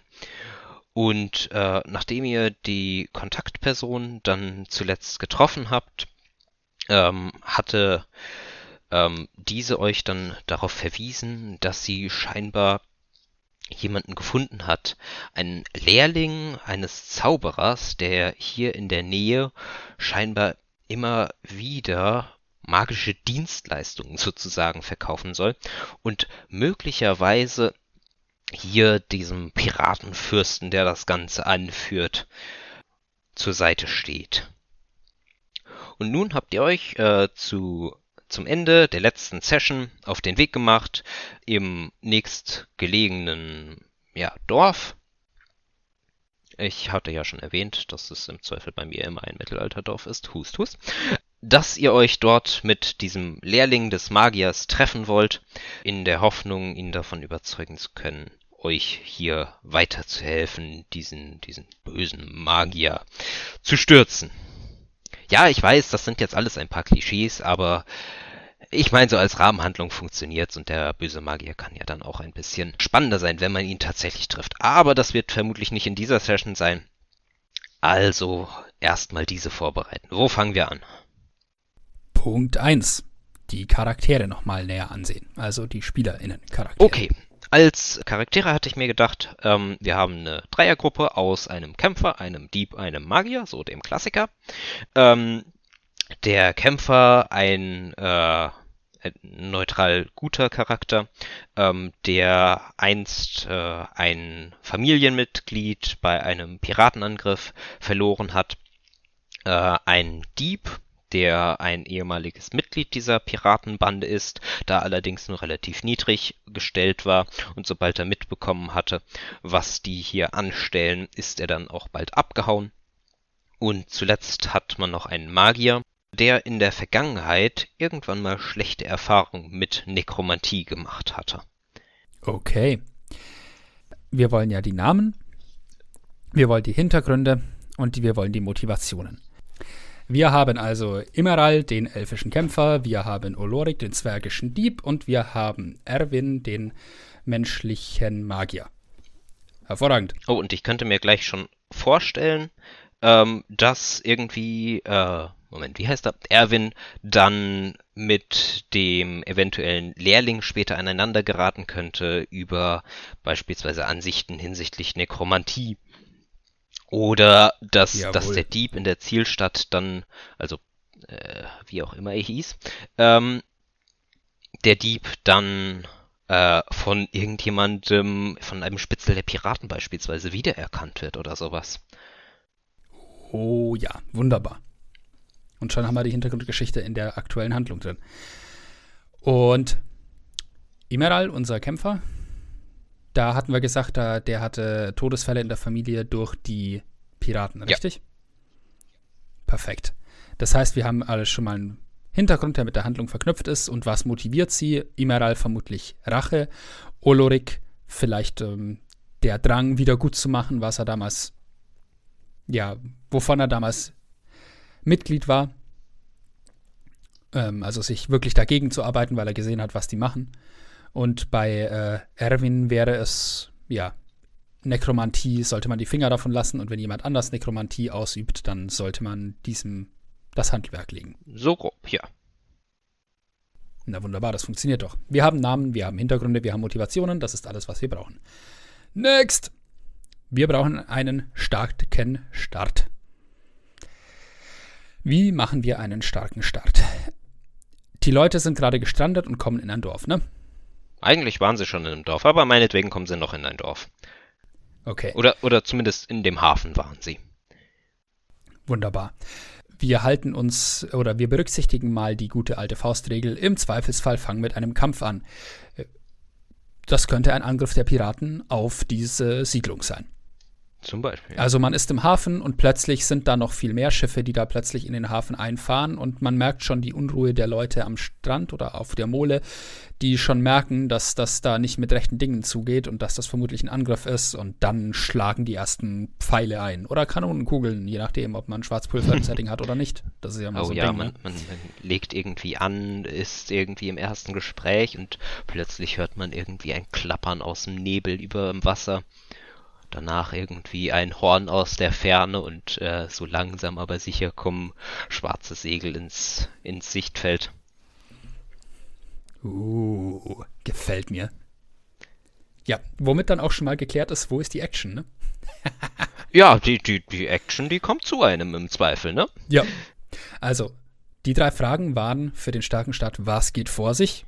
Ja, man ist da gelandet und man hat auch was vor, nämlich das ist wozu das Ganze, wozu sind wir hier? Ja, wir wollen diesen Lehrling da finden und diesen. Am besten sagt man dann auch noch, dass das direkt mit dem Bösewicht kollidiert, dass die anderen den auch finden wollen, weil er eigentlich abtrünnig ist. Oh. Und sie ihn zum Schweigen bringen wollen. Möglichst permanent. Okay. Ja, wozu das Ganze ist damit geklärt. Und dann ist noch die Frage, wo ist die Action? Aber das ist auch geklärt. Die Action ist Piraten. Ausrufezeichen. Es, es gab mal, ich weiß nicht mehr, wie, wie genau der Zusammenhang war, aber es gibt irgendwie so einen Leitsatz, wenn es in deiner Welt, die du gebaut hast, ein Pendant zu Ninjas, Piraten und Nazis gibt, dann funktioniert die Welt. das ist ein guter Leitsatz, ja. Ich äh, muss mal recherchieren, was es damit auf sich hat, aber ich habe das mal gehört und das hat mich nachdenklich gemacht. Okay, wir haben die ersten zwei Punkte, wir haben uns die Charaktere nochmal angeschaut und wir haben einen starken Start geplant. Am besten dann auch noch das aus dem starken Start, den, dem Kampf, vermeintlichen Kampf, der dann ausbrechen wird mit den Piraten, dass daraus dann irgendwie sich erst entwickelt, dass man bei den Leuten im Dorf plötzlich in der Gunst steigt und am besten noch äh, dieser Lehrling-Charakter sich dann äh, spontan hilfsbereiter äh, gibt, als das sonst der Fall gewesen wäre. Halt auch noch mit einem verständlichen Hintergrund dahinter. Klingt doch super. Damit wären wir jetzt bei unseren möglichen Szenen, die wir ja mit kurzen Stichpunkten aufschreiben sollten. Wir erinnern uns, unser Beispiel war Gespräch mit Archivistin Alina.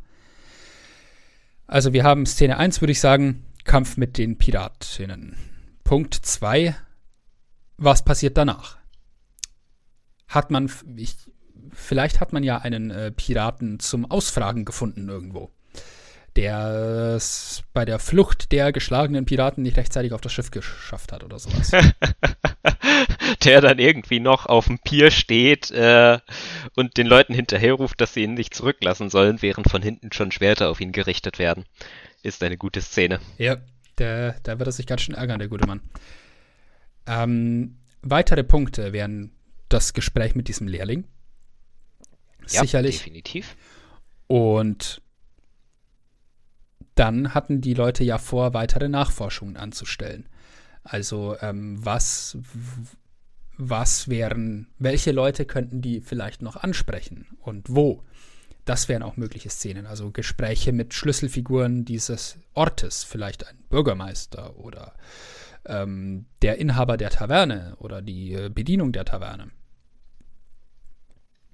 Dass man Ja, im Zweifel immer noch eine Taverne in der Hinterhand haben, für den Fall, dass sie erst am nächsten Tag weiterziehen wollen. Und da kann man sie dann mit Gerüchten vollballern, wenn sie das denn möchten. Okay. Haben wir noch weitere Szenen spontan im Kopf? Och, ich glaube, das reicht erstmal. Da ist man eine Weile beschäftigt. Vielleicht fällt uns ja noch was ein, wenn wir bei den weiteren Sachen ein Stück weiter sind. Ja. Ich denke, wir könnten vermutlich leichter weitere Szenen ähm, entwickeln. Also, oder wir würden vermutlich, wenn das ein tatsächliches Szenario wäre und nicht nur ein Gedankenspiel, dann würden wir mehr entwickeln und dann könnten wir auch mehr entwickeln, weil wir ja mehr über die Charaktere wüssten und besser einschätzen könnten, was sie vermutlich tun. Aber wir lassen es jetzt mal bei diesen paar Beispielen. Der nächste Punkt ist, definiere Geheimnisse und Hinweise. Okay, also wir haben Bösewichte, die mit Untoten vorgehen. Das heißt, wir müssen irgendwas Untotes in die Gegend klatschen, oder? Oh ja. Also irgendwelche Geheimnisse über Untote. Irgendwer im Dorf ist ein Nekromant. Leichen am Strand, die irgendwie aufstehen irgendwann und ins Wasser laufen. Das wäre auch cool. Oder als äh, erster Hinweis würde es ja schon reichen, wenn die da eine Leiche liegen sehen und dann sagen sie jemandem Bescheid oder wollen jemandem Bescheid sagen und dann kurz darauf ist die nicht mehr da. Oh ja. Das wäre ja schon so, uh, keiner weiß, was da wirklich los ist, aber es ich, es, äh, es stinkt im doppelten Sinn. Ähm, Ah, Also das würde definitiv funktionieren. Vielleicht verkauft ja auch der Händler im Dorf irgendwelche Amulette, die, wenn sie der Magier mit Magie erkennen anguckt, äh, Nekromantie an sich haben, dass er das dann da erkennt.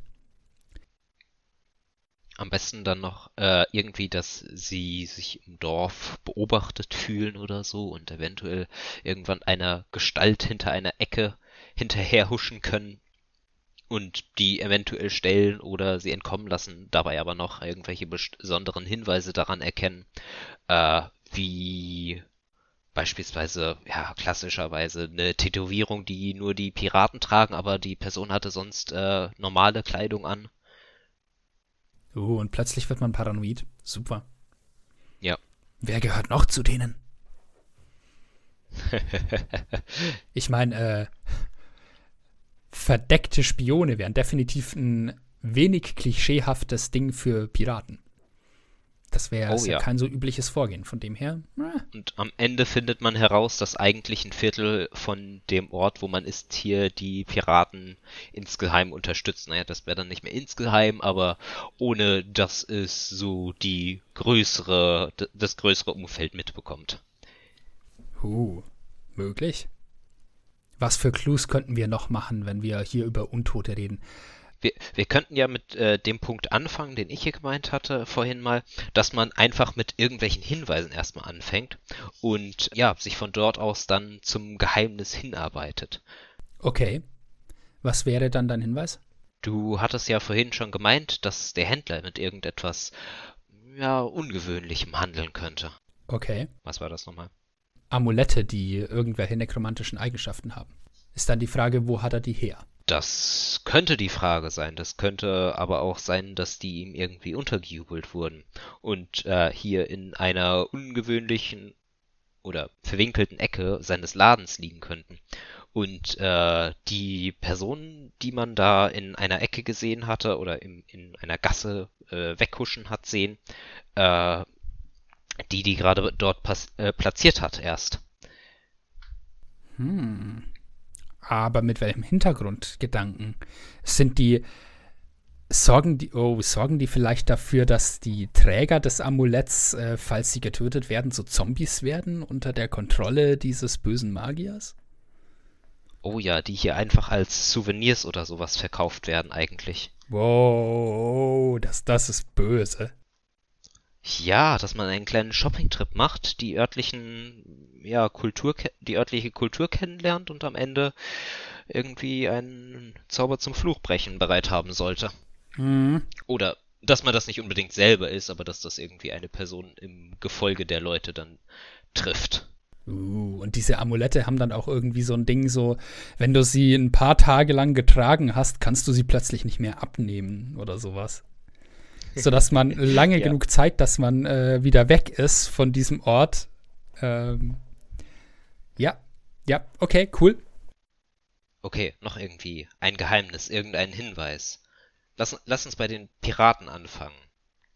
Ähm, irgendwie, dass da die, die Kapitänin oder sowas mitkämpft und, äh, ja, die hat irgendwas bei sich.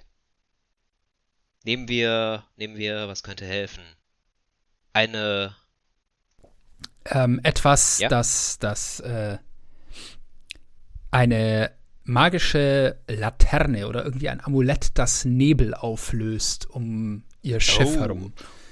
oder irgendwas, womit sie selbst in dem Nebel, aus dem sie gekommen sind, navigieren können und nicht auf Riffe fahren. Ein, ein magisches Sonar. Ja, nicht unbedingt ein Sonar, aber ich könnte mir das irgendwie so als, so als, so als eine Art Sternenkarte oder sowas vorstellen, dass halt nicht Sterne im Himmel, sondern Riffe im Meer unter sich aufdeckt, die man dann irgendwie auf eine Wand werfen kann und da sind so, so, so ein paar ineinander verschiebbare Gatter dran, die sich automatisch bewegen und dann so eine Art Karte auf die Wand projizieren, wenn man sie darauf richtet. Aber bei dieser magischen Karte sieht man dann auch, wo man gerade selber ist und deswegen kann man damit so gut navigieren. Das wäre auch schon ein cooler magischer Gegenstand fürs Ende. Du hast das GPS erfunden in einem Fantasy-Setting. auch nicht übel. Und ja, so, so dass man halt eine mobile Seekarte hat, die man eventuell später nochmal gebrauchen kann.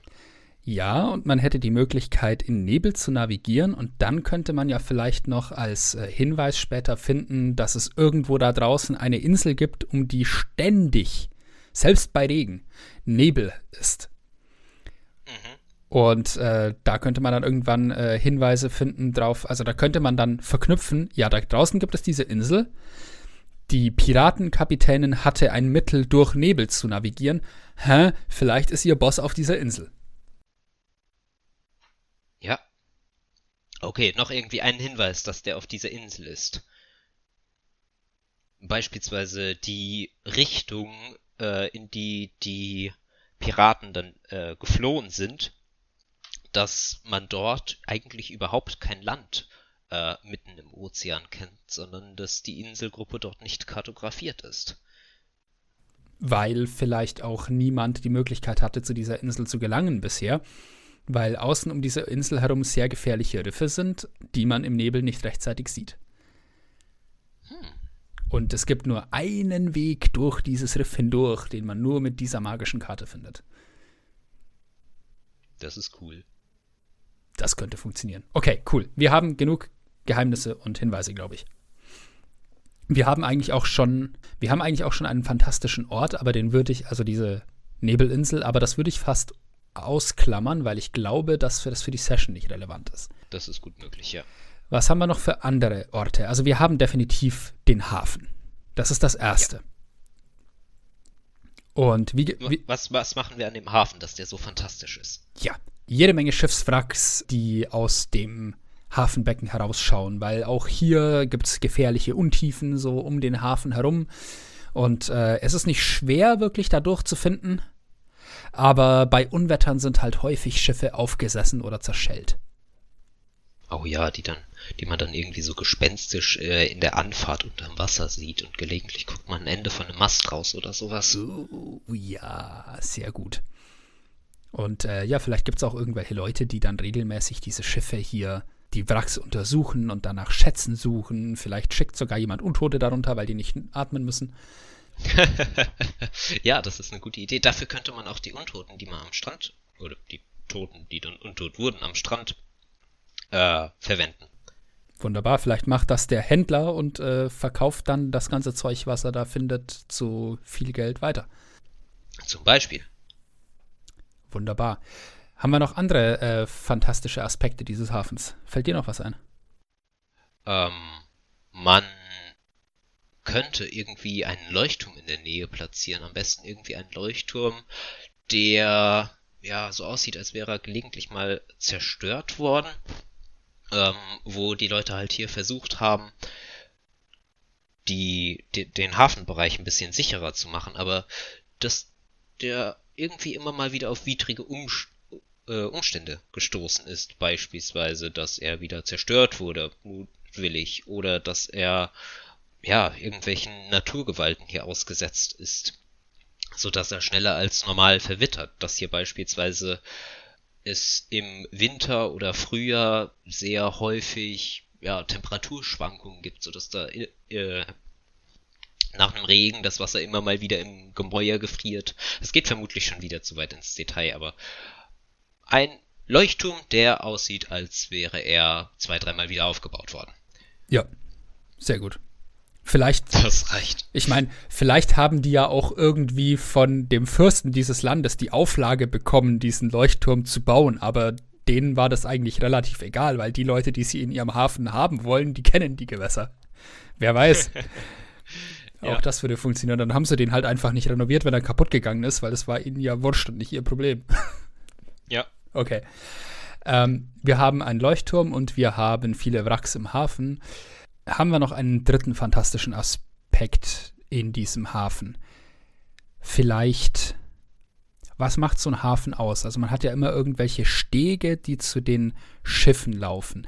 Vielleicht ähm, haben diese, die, hat diese Stegkonstruktion am Strand eine besondere Beschaffenheit, vielleicht sehr stark verwittert vielleicht aber auch äh, sehr gut in Schuss gehalten, weil die Leute von ihrem Hafen leben und man merkt, man könnte so ein bisschen äh, die Welt ausbauen, indem man halt sagt, ja, äh, man sieht dem Hafen an, dass er den Leuten wichtig ist, weil äh, die Stadt insgesamt relativ, ja, ähm, sie macht den Einsche Anschein, als hätten die Leute hier nicht besonders viel Geld und würden nicht in äh, ihre Gemäuer übertrieben investieren, aber der Hafen sieht tipptopp aus. Also der muss denen wichtig sein. so, so als äh, gute Fassade nach außen hin, dass man äh, den Eindruck erweckt, dass man doch etwas wohlhabender ist, als das Ganze dann hinten raus aussieht. Entweder das oder der Hafen ist einfach die wichtigste Einkommensquelle und deswegen äh, investiert man in den halt, weil es sich lohnt.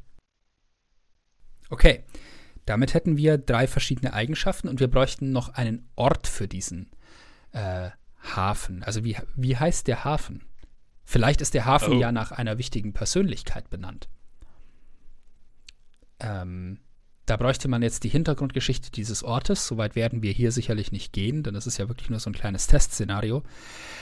Ähm, aber wir könnten uns ja, wir könnten entweder sagen, dass es äh, der Name ist mit dem Ort dahinter verknüpft oder halt einfach mit dem, mit dem, mit dieser historischen Persönlichkeit, die man da hatte. Oder aber wir wollen das Ganze irgendwie mysteriös machen und äh, bringen irgendwie so eine, so eine, vielleicht der Knochenhafen oder sowas, weil die ganzen oh, herausragenden Schiffe aussehen wie Gerippe oder sowas. Oh, das ist mies. Ja, damit hätte man dann auch den, den, äh, den Aufmerksamkeit erregenden Titel für den Ort. Ja, aber da, da wäre es dann natürlich ein schönes Detail. Die Leute, die da wohnen in dieser Stadt dahinter oder in diesem Dorf, die nennen den natürlich nicht so. Das, das klingt ja total negativ. Aber von außen nennen ihn halt alle so. genau. Das wäre dann auch ein ganz schönes Detail. Okay, haben wir noch einen Ort? Ähm, wenn wir diesen Laden irgendwie wichtig machen und den Händler, dann brauchen ja. wir natürlich den Laden und der sollte dann auch einen Namen haben. Ähm, oh nein, nicht schon wieder Namen. Jetzt müssen wir uns dauernd Namen ausdenken, furchtbar. Können wir den nicht einfach irgendwie Schatzkiste nennen oder so, wenn der alles Mögliche plündert und dann weiterverkauft, dass Leute da das finden können? Das passt eigentlich super, warum nicht? Die Schatztruhe. Ja. Und ich meine, es ist ja auch ein sehr attraktiver Titel. Der zieht Leute ja im Zweifelsfall an. Also warum sollte er den nicht so nennen? Vielleicht, äh, vielleicht ist ja die, das ganze Gebäude so ein bisschen gebaut wie eine Schatztruhe, weißt du, mit so einem, äh, komplett aus Holz, aber mit so einem runden Dach, so einem tonnenförmigen. Hm, ja, stimmt. Es hätte doch was. Muss nicht, kann aber. Und es wäre ein fantastischer Aspekt. Ja. Einer von dreien. Und ansonsten, wir können sagen, was macht den Laden noch aus? Vielleicht ist innen drin furchtbares Chaos, vielleicht macht er sich überhaupt nicht den, die Arbeit, seinen Laden zu sortieren, sondern ja, Mai, sein Sortiment ist klein genug, dass er weiß, was wo liegt und er macht sich nicht die Mühe, das jetzt irgendwie zu strukturieren. Die Leute sollen ruhig ein bisschen suchen, dabei finden sie vielleicht noch was anderes, was sie wollen, das schadet gar nicht. Ähm, okay. Am besten riecht der Laden irgendwie komisch, dass er nicht fischig wie alles rundherum riecht, sondern der äh, Besitzer versprüht immer ein bisschen Rosenparfüm, sodass die Leute sich hier etwas wohler fühlen, die Möglichkeit haben, sich das gesamte Angebot anzusehen. Ja, oder vielleicht, vielleicht äh, brennt immer so ein Kesselchen Weihrauch irgendwo oder Räucherstäbchen, irgend sowas. Oh ja. Wunderbar.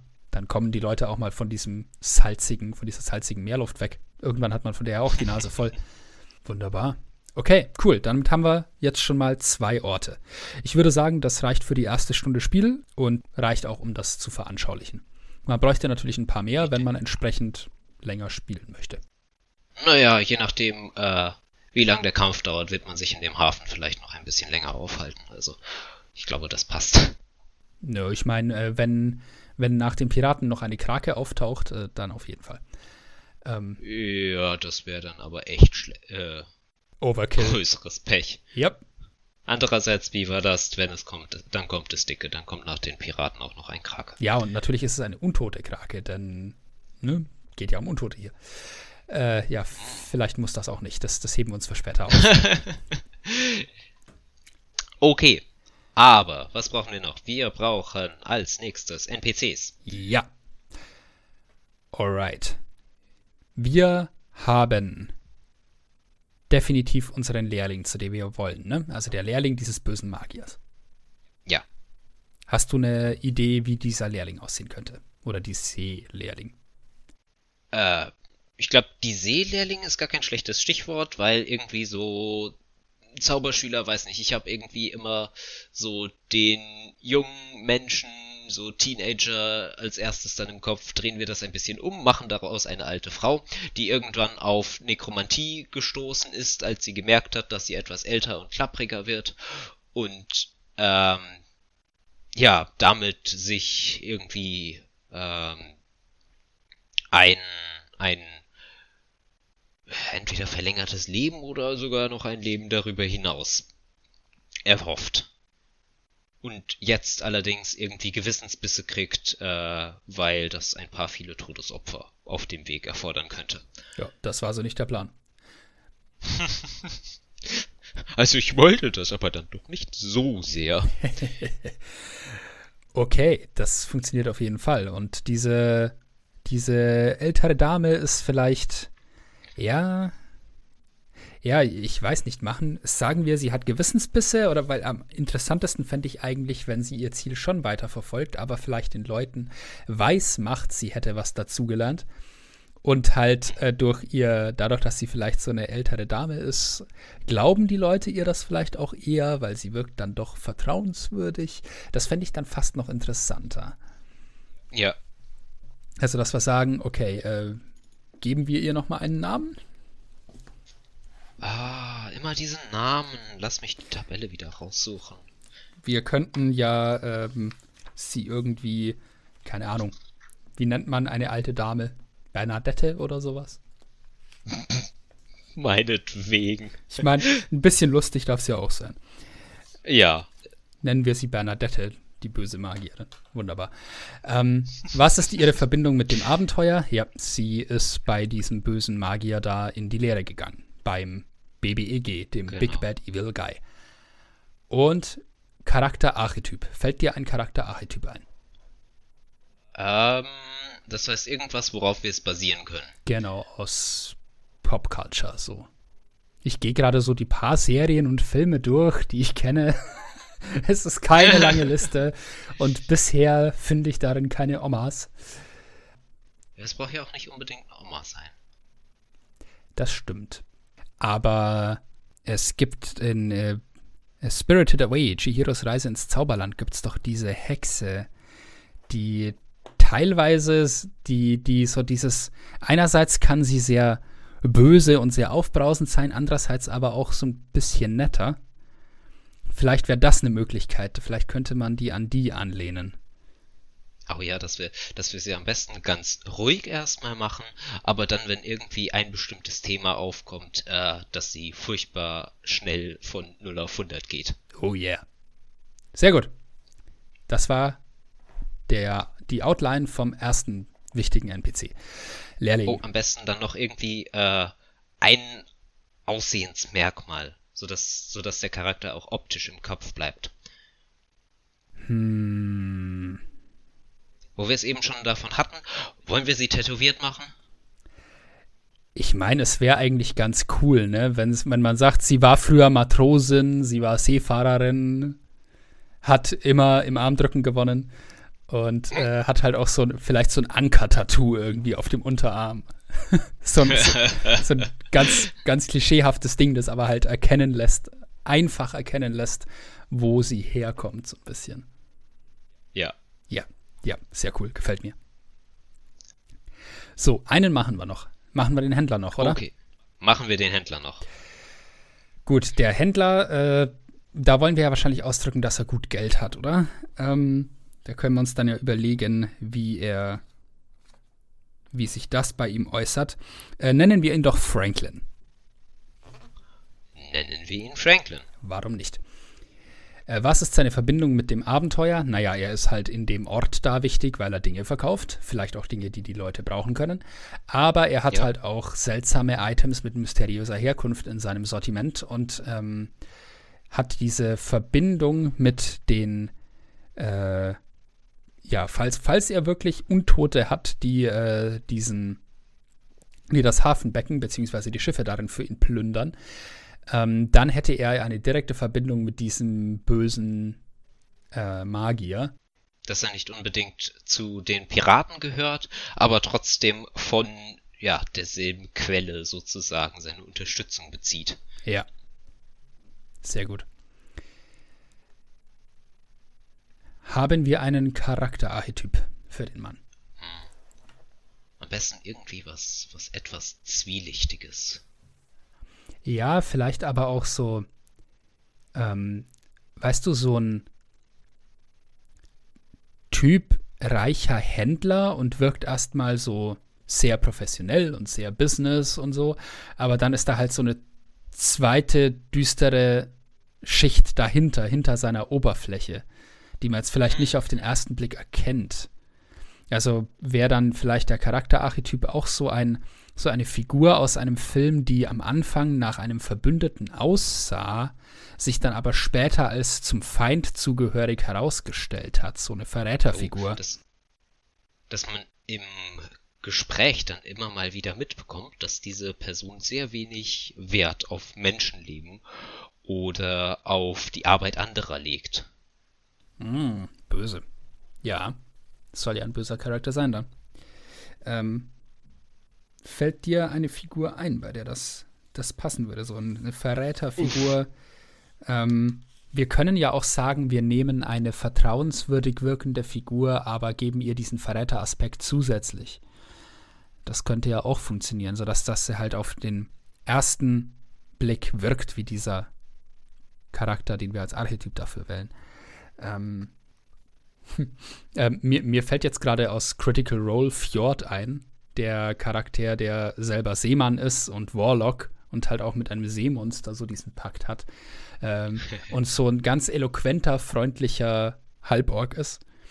Ähm, vielleicht wollen wir auch bei dem sagen, ja, er ist sehr eloquent, er wirkt äh, auf dem, er wirkt sehr freundlich, er hat einen starken Bezug zur See, aber dann ist da halt noch eine zweite Schicht dahinter, die beim Original Fjord jetzt nicht so da ist. Ja, am besten irgendwie, äh, dass man beispielsweise das Halborgische beibehält, sodass der Charakter eventuell hier in diese Umgebung nicht ganz reinpasst, sodass man erstmal ein bisschen Sympathie grundsätzlich äh, für diesen Außenseiter hat, aber sich dann letztendlich herausstellt, dass das vielleicht doch ein bisschen fehlplatziert war. Okay. Damit haben wir dann unsere NPCs erstmal. So, wir brauchen relevante Monster. Ja. Oh ja. Im Zweifel, Zufallstabellen. Wie war das? Moment, lass mich Sanatas nochmal aufschlagen. Wo sind die Tabellen? Ähm, gib mir mal ein Level. Für welch, oder welches Level haben die Charaktere gerade? Ähm, vier oder fünf. Vier oder fünf. Ähm, dann würde ich sagen, machen wir die Begegnung nicht ganz so einfach. Dann äh, suche ich mal in der Tabelle 5 bis 10 raus. Ähm, düdüm, düdüm. Vielleicht keinen Oger, vielleicht keinen Greif. Ein Seeoger. Im Zweifel können Sie einen Seeoger dabei haben. Ah, hier. Ähm, eine Piratenmannschaft. Einen Banditenhauptmann, ein Druide, zwei Berserker und zwei W12 Banditen. Perfekt. Ich glaube, das trifft es ziemlich gut. Und schon hat uns das Buch eine Menge Arbeit abgenommen. Im Zweifel sagt man dann halt, dass die 2W12 Banditen ziemlich niedrig ausfallen, sodass das Ganze auch bestehbar ist. Oder dass beispielsweise nicht die gesamte Mannschaft auf einmal von Bord geht, sondern dass man nach und nach einen Teil davon antrifft. Und je nachdem, wie der Kampf verläuft, kriegt man halt ein bisschen mehr Unterstützung. Eventuell kämpft man auch gleichzeitig noch Seite an Seite mit der älteren Nekromantin, mit der man sich hier treffen wollte, sodass man da auch gleich den Kontakt und die Verbindung hergestellt hat. Optimal. Okay. Okay, dann würde ich sagen, noch schnell die Sachen notieren. Das machen wir hier jetzt nicht, aber damit hätte man dann auch schon die Monster für den Kampf erledigt. Das ging Und fix. sobald der Kampf dann durch ist, würde ich sagen, gleich nächster Punkt. Was für magische Items gibt man den Spielern? Oh ja, also wir haben definitiv diese magische Seekarte, die du erwähnt hattest. Ja, Das ist eine super Sache, die die Handlung halt direkt vorantreibt. Es ist in den Plot eingebettet, das Ding. Und es ist ein Hinweis. Ja. Das ist schon mal super. dann am besten noch die, äh, die Amulette, die sich beim Händler finden lassen. Genau. ähm, mit denen man beispielsweise jemandem den Zauber Untote beleben wirken lässt. War das Untote beleben, Untote erschaffen? Irgendwie auf jeden Fall den, den Level 3 äh, Zombie-Zauber. Und äh, alternativ, dass man sagt, dass man bereits bestehende Untote damit irgendwie unter die eigene Kontrolle bringen kann. Oh. Irgendwie ein W6 pro lange Rast. Ja, oder, man, oder man hat die Möglichkeit, dann einen ähm, Wurf gegen den Erschaffer dieses äh, Zombies zu, äh, zu absolvieren, falls der irgendwie in Reichweite ist. Also, dass man da, da oh, umso besser, ja. so irgendwie einen Arcana-Wurf gegeneinander würfeln kann oder sowas. Man könnte aber alternativ, finde ich, könnte man die Sache etwas weniger offensichtlich gestalten, indem man halt sagt, diese Amulette geben einem den falsches Leben Zauber, der einem ja selber temporäre Trefferpunkte gibt, aber auch ein nekromantischer Zauber ist, was so ein bisschen die Aufmerksamkeit Richtung Nekromantie lenken würde, aber nicht so offensichtlich wäre wie so ein Untote beleben Ding. Das stimmt. Wobei man natürlich auch im Kopf behalten muss, Subtilität wird überschätzt, denn sie wird meistens übersehen in der Praxis. Ja. Ja, kenne ich. Von dem her ist vielleicht Passiert das, auch oft genug. vielleicht ist das mit dem Untote beleben dann doch die schlauere Wahl. Ich bin nicht sicher. Okay. Oh, und am besten dann noch irgendwie einen verfluchten Gegenstand, wo wir es jetzt ein, zwei Mal davon hatten. Ja, definitiv. Diese Amulette sind alle verflucht. Die kannst du nach, wenn du sie zwei Tage getragen hast, dann äh, ähm, hängen sie sich irgendwie so ein bisschen in deine Haut und du kriegst sie nicht mehr weg. Äh, äh, das ist dann auch noch so richtig gruselig. Ja, Mag ich. ja, ja, ja. Oh, und weil wir es davor äh, davon vorhin hatten, dass sie eventuell nicht äh, direkt dich nach ein paar Tagen zu einem Untoten machen, sondern dass sie einfach erstmal nur so deine Haut ein bisschen einfallen lassen, sodass man Knochen durchsieht und sowas, dass du halt ein bisschen untoter dadurch aussiehst. Uh, aber nur wirklich so minimal. Mhm. Brrr. Ja, gefällt mir. Und dann muss man irgendwie Flug, Fluch brechen oder so, wenn man wirkt, kann man das Ding wieder äh, wegnehmen. Ja. Das, und dann könnte man, wenn man einen relativ einfachen Ausweg dafür hat, dieses Fluchbrechen oder so. Was natürlich jetzt richtig cool wäre, falls man diesen Gegenstand so gestaltet, dass das immer schlimmer wird mit der Zeit und wirklich äh, bedroht, dich umzubringen und zu einem Untoten zu machen, dann könnte da ja wieder eine neue Queste draus werden. So, wie versuchst du deinen Hintern zu retten? Und dann äh, fängst du vielleicht an nachzuforschen. Ja, gibt es vielleicht Nekromanten, die äh, nicht böse sind, die uns vielleicht helfen können in dieser Sache? Oder dass man später noch irgendwie jemanden findet, der von so einem Fluch in der Art betroffen ist und dieser Person dann helfen soll. Hm. Ja, ja, gefällt mir. Aber, aber das ist dann, glaube ich, das Thema für eine spätere Runde. Genau. Ich glaube, für die aktuelle haben wir jetzt erstmal einiges, äh, womit man ar arbeiten kann. Ja. Ich glaube, damit würde man schon einige Zeit überbrücken können und man hätte interessante Aspekte für diese Welt da drinnen. Und ich habe Lust, jetzt in diesem Dorf zu spielen. Ja, irgendwie. Shit, ich muss irgendwann mal so eine Kampagne leiten, wo man dann erst ein paar Kurators umhaut und dann ein paar Piraten platt macht und dabei ein paar Zombies beschwört und dann selber zu einem Zombie wird und dann wiederbelebt werden muss. Ah, Äh, Ich meine, es hat in Fluch der Karibik funktioniert, warum sollte es hier nicht funktionieren? Aber ich glaube, mit dem äh, Schatz, den man zurückbringen muss, muss man es nicht so weit übertreiben, dass man das klaut. Aber ja, ich glaube, äh, wenn man mit Piraten anfängt, ist das ein guter Ansatzpunkt für Inspiration. Ja, Piraten funktionieren eh fast immer. Okay, Wunderbar. wie lange haben wir dafür jetzt gebraucht? Ich fürchte mehr als eine halbe Stunde, wenn ich ehrlich bin.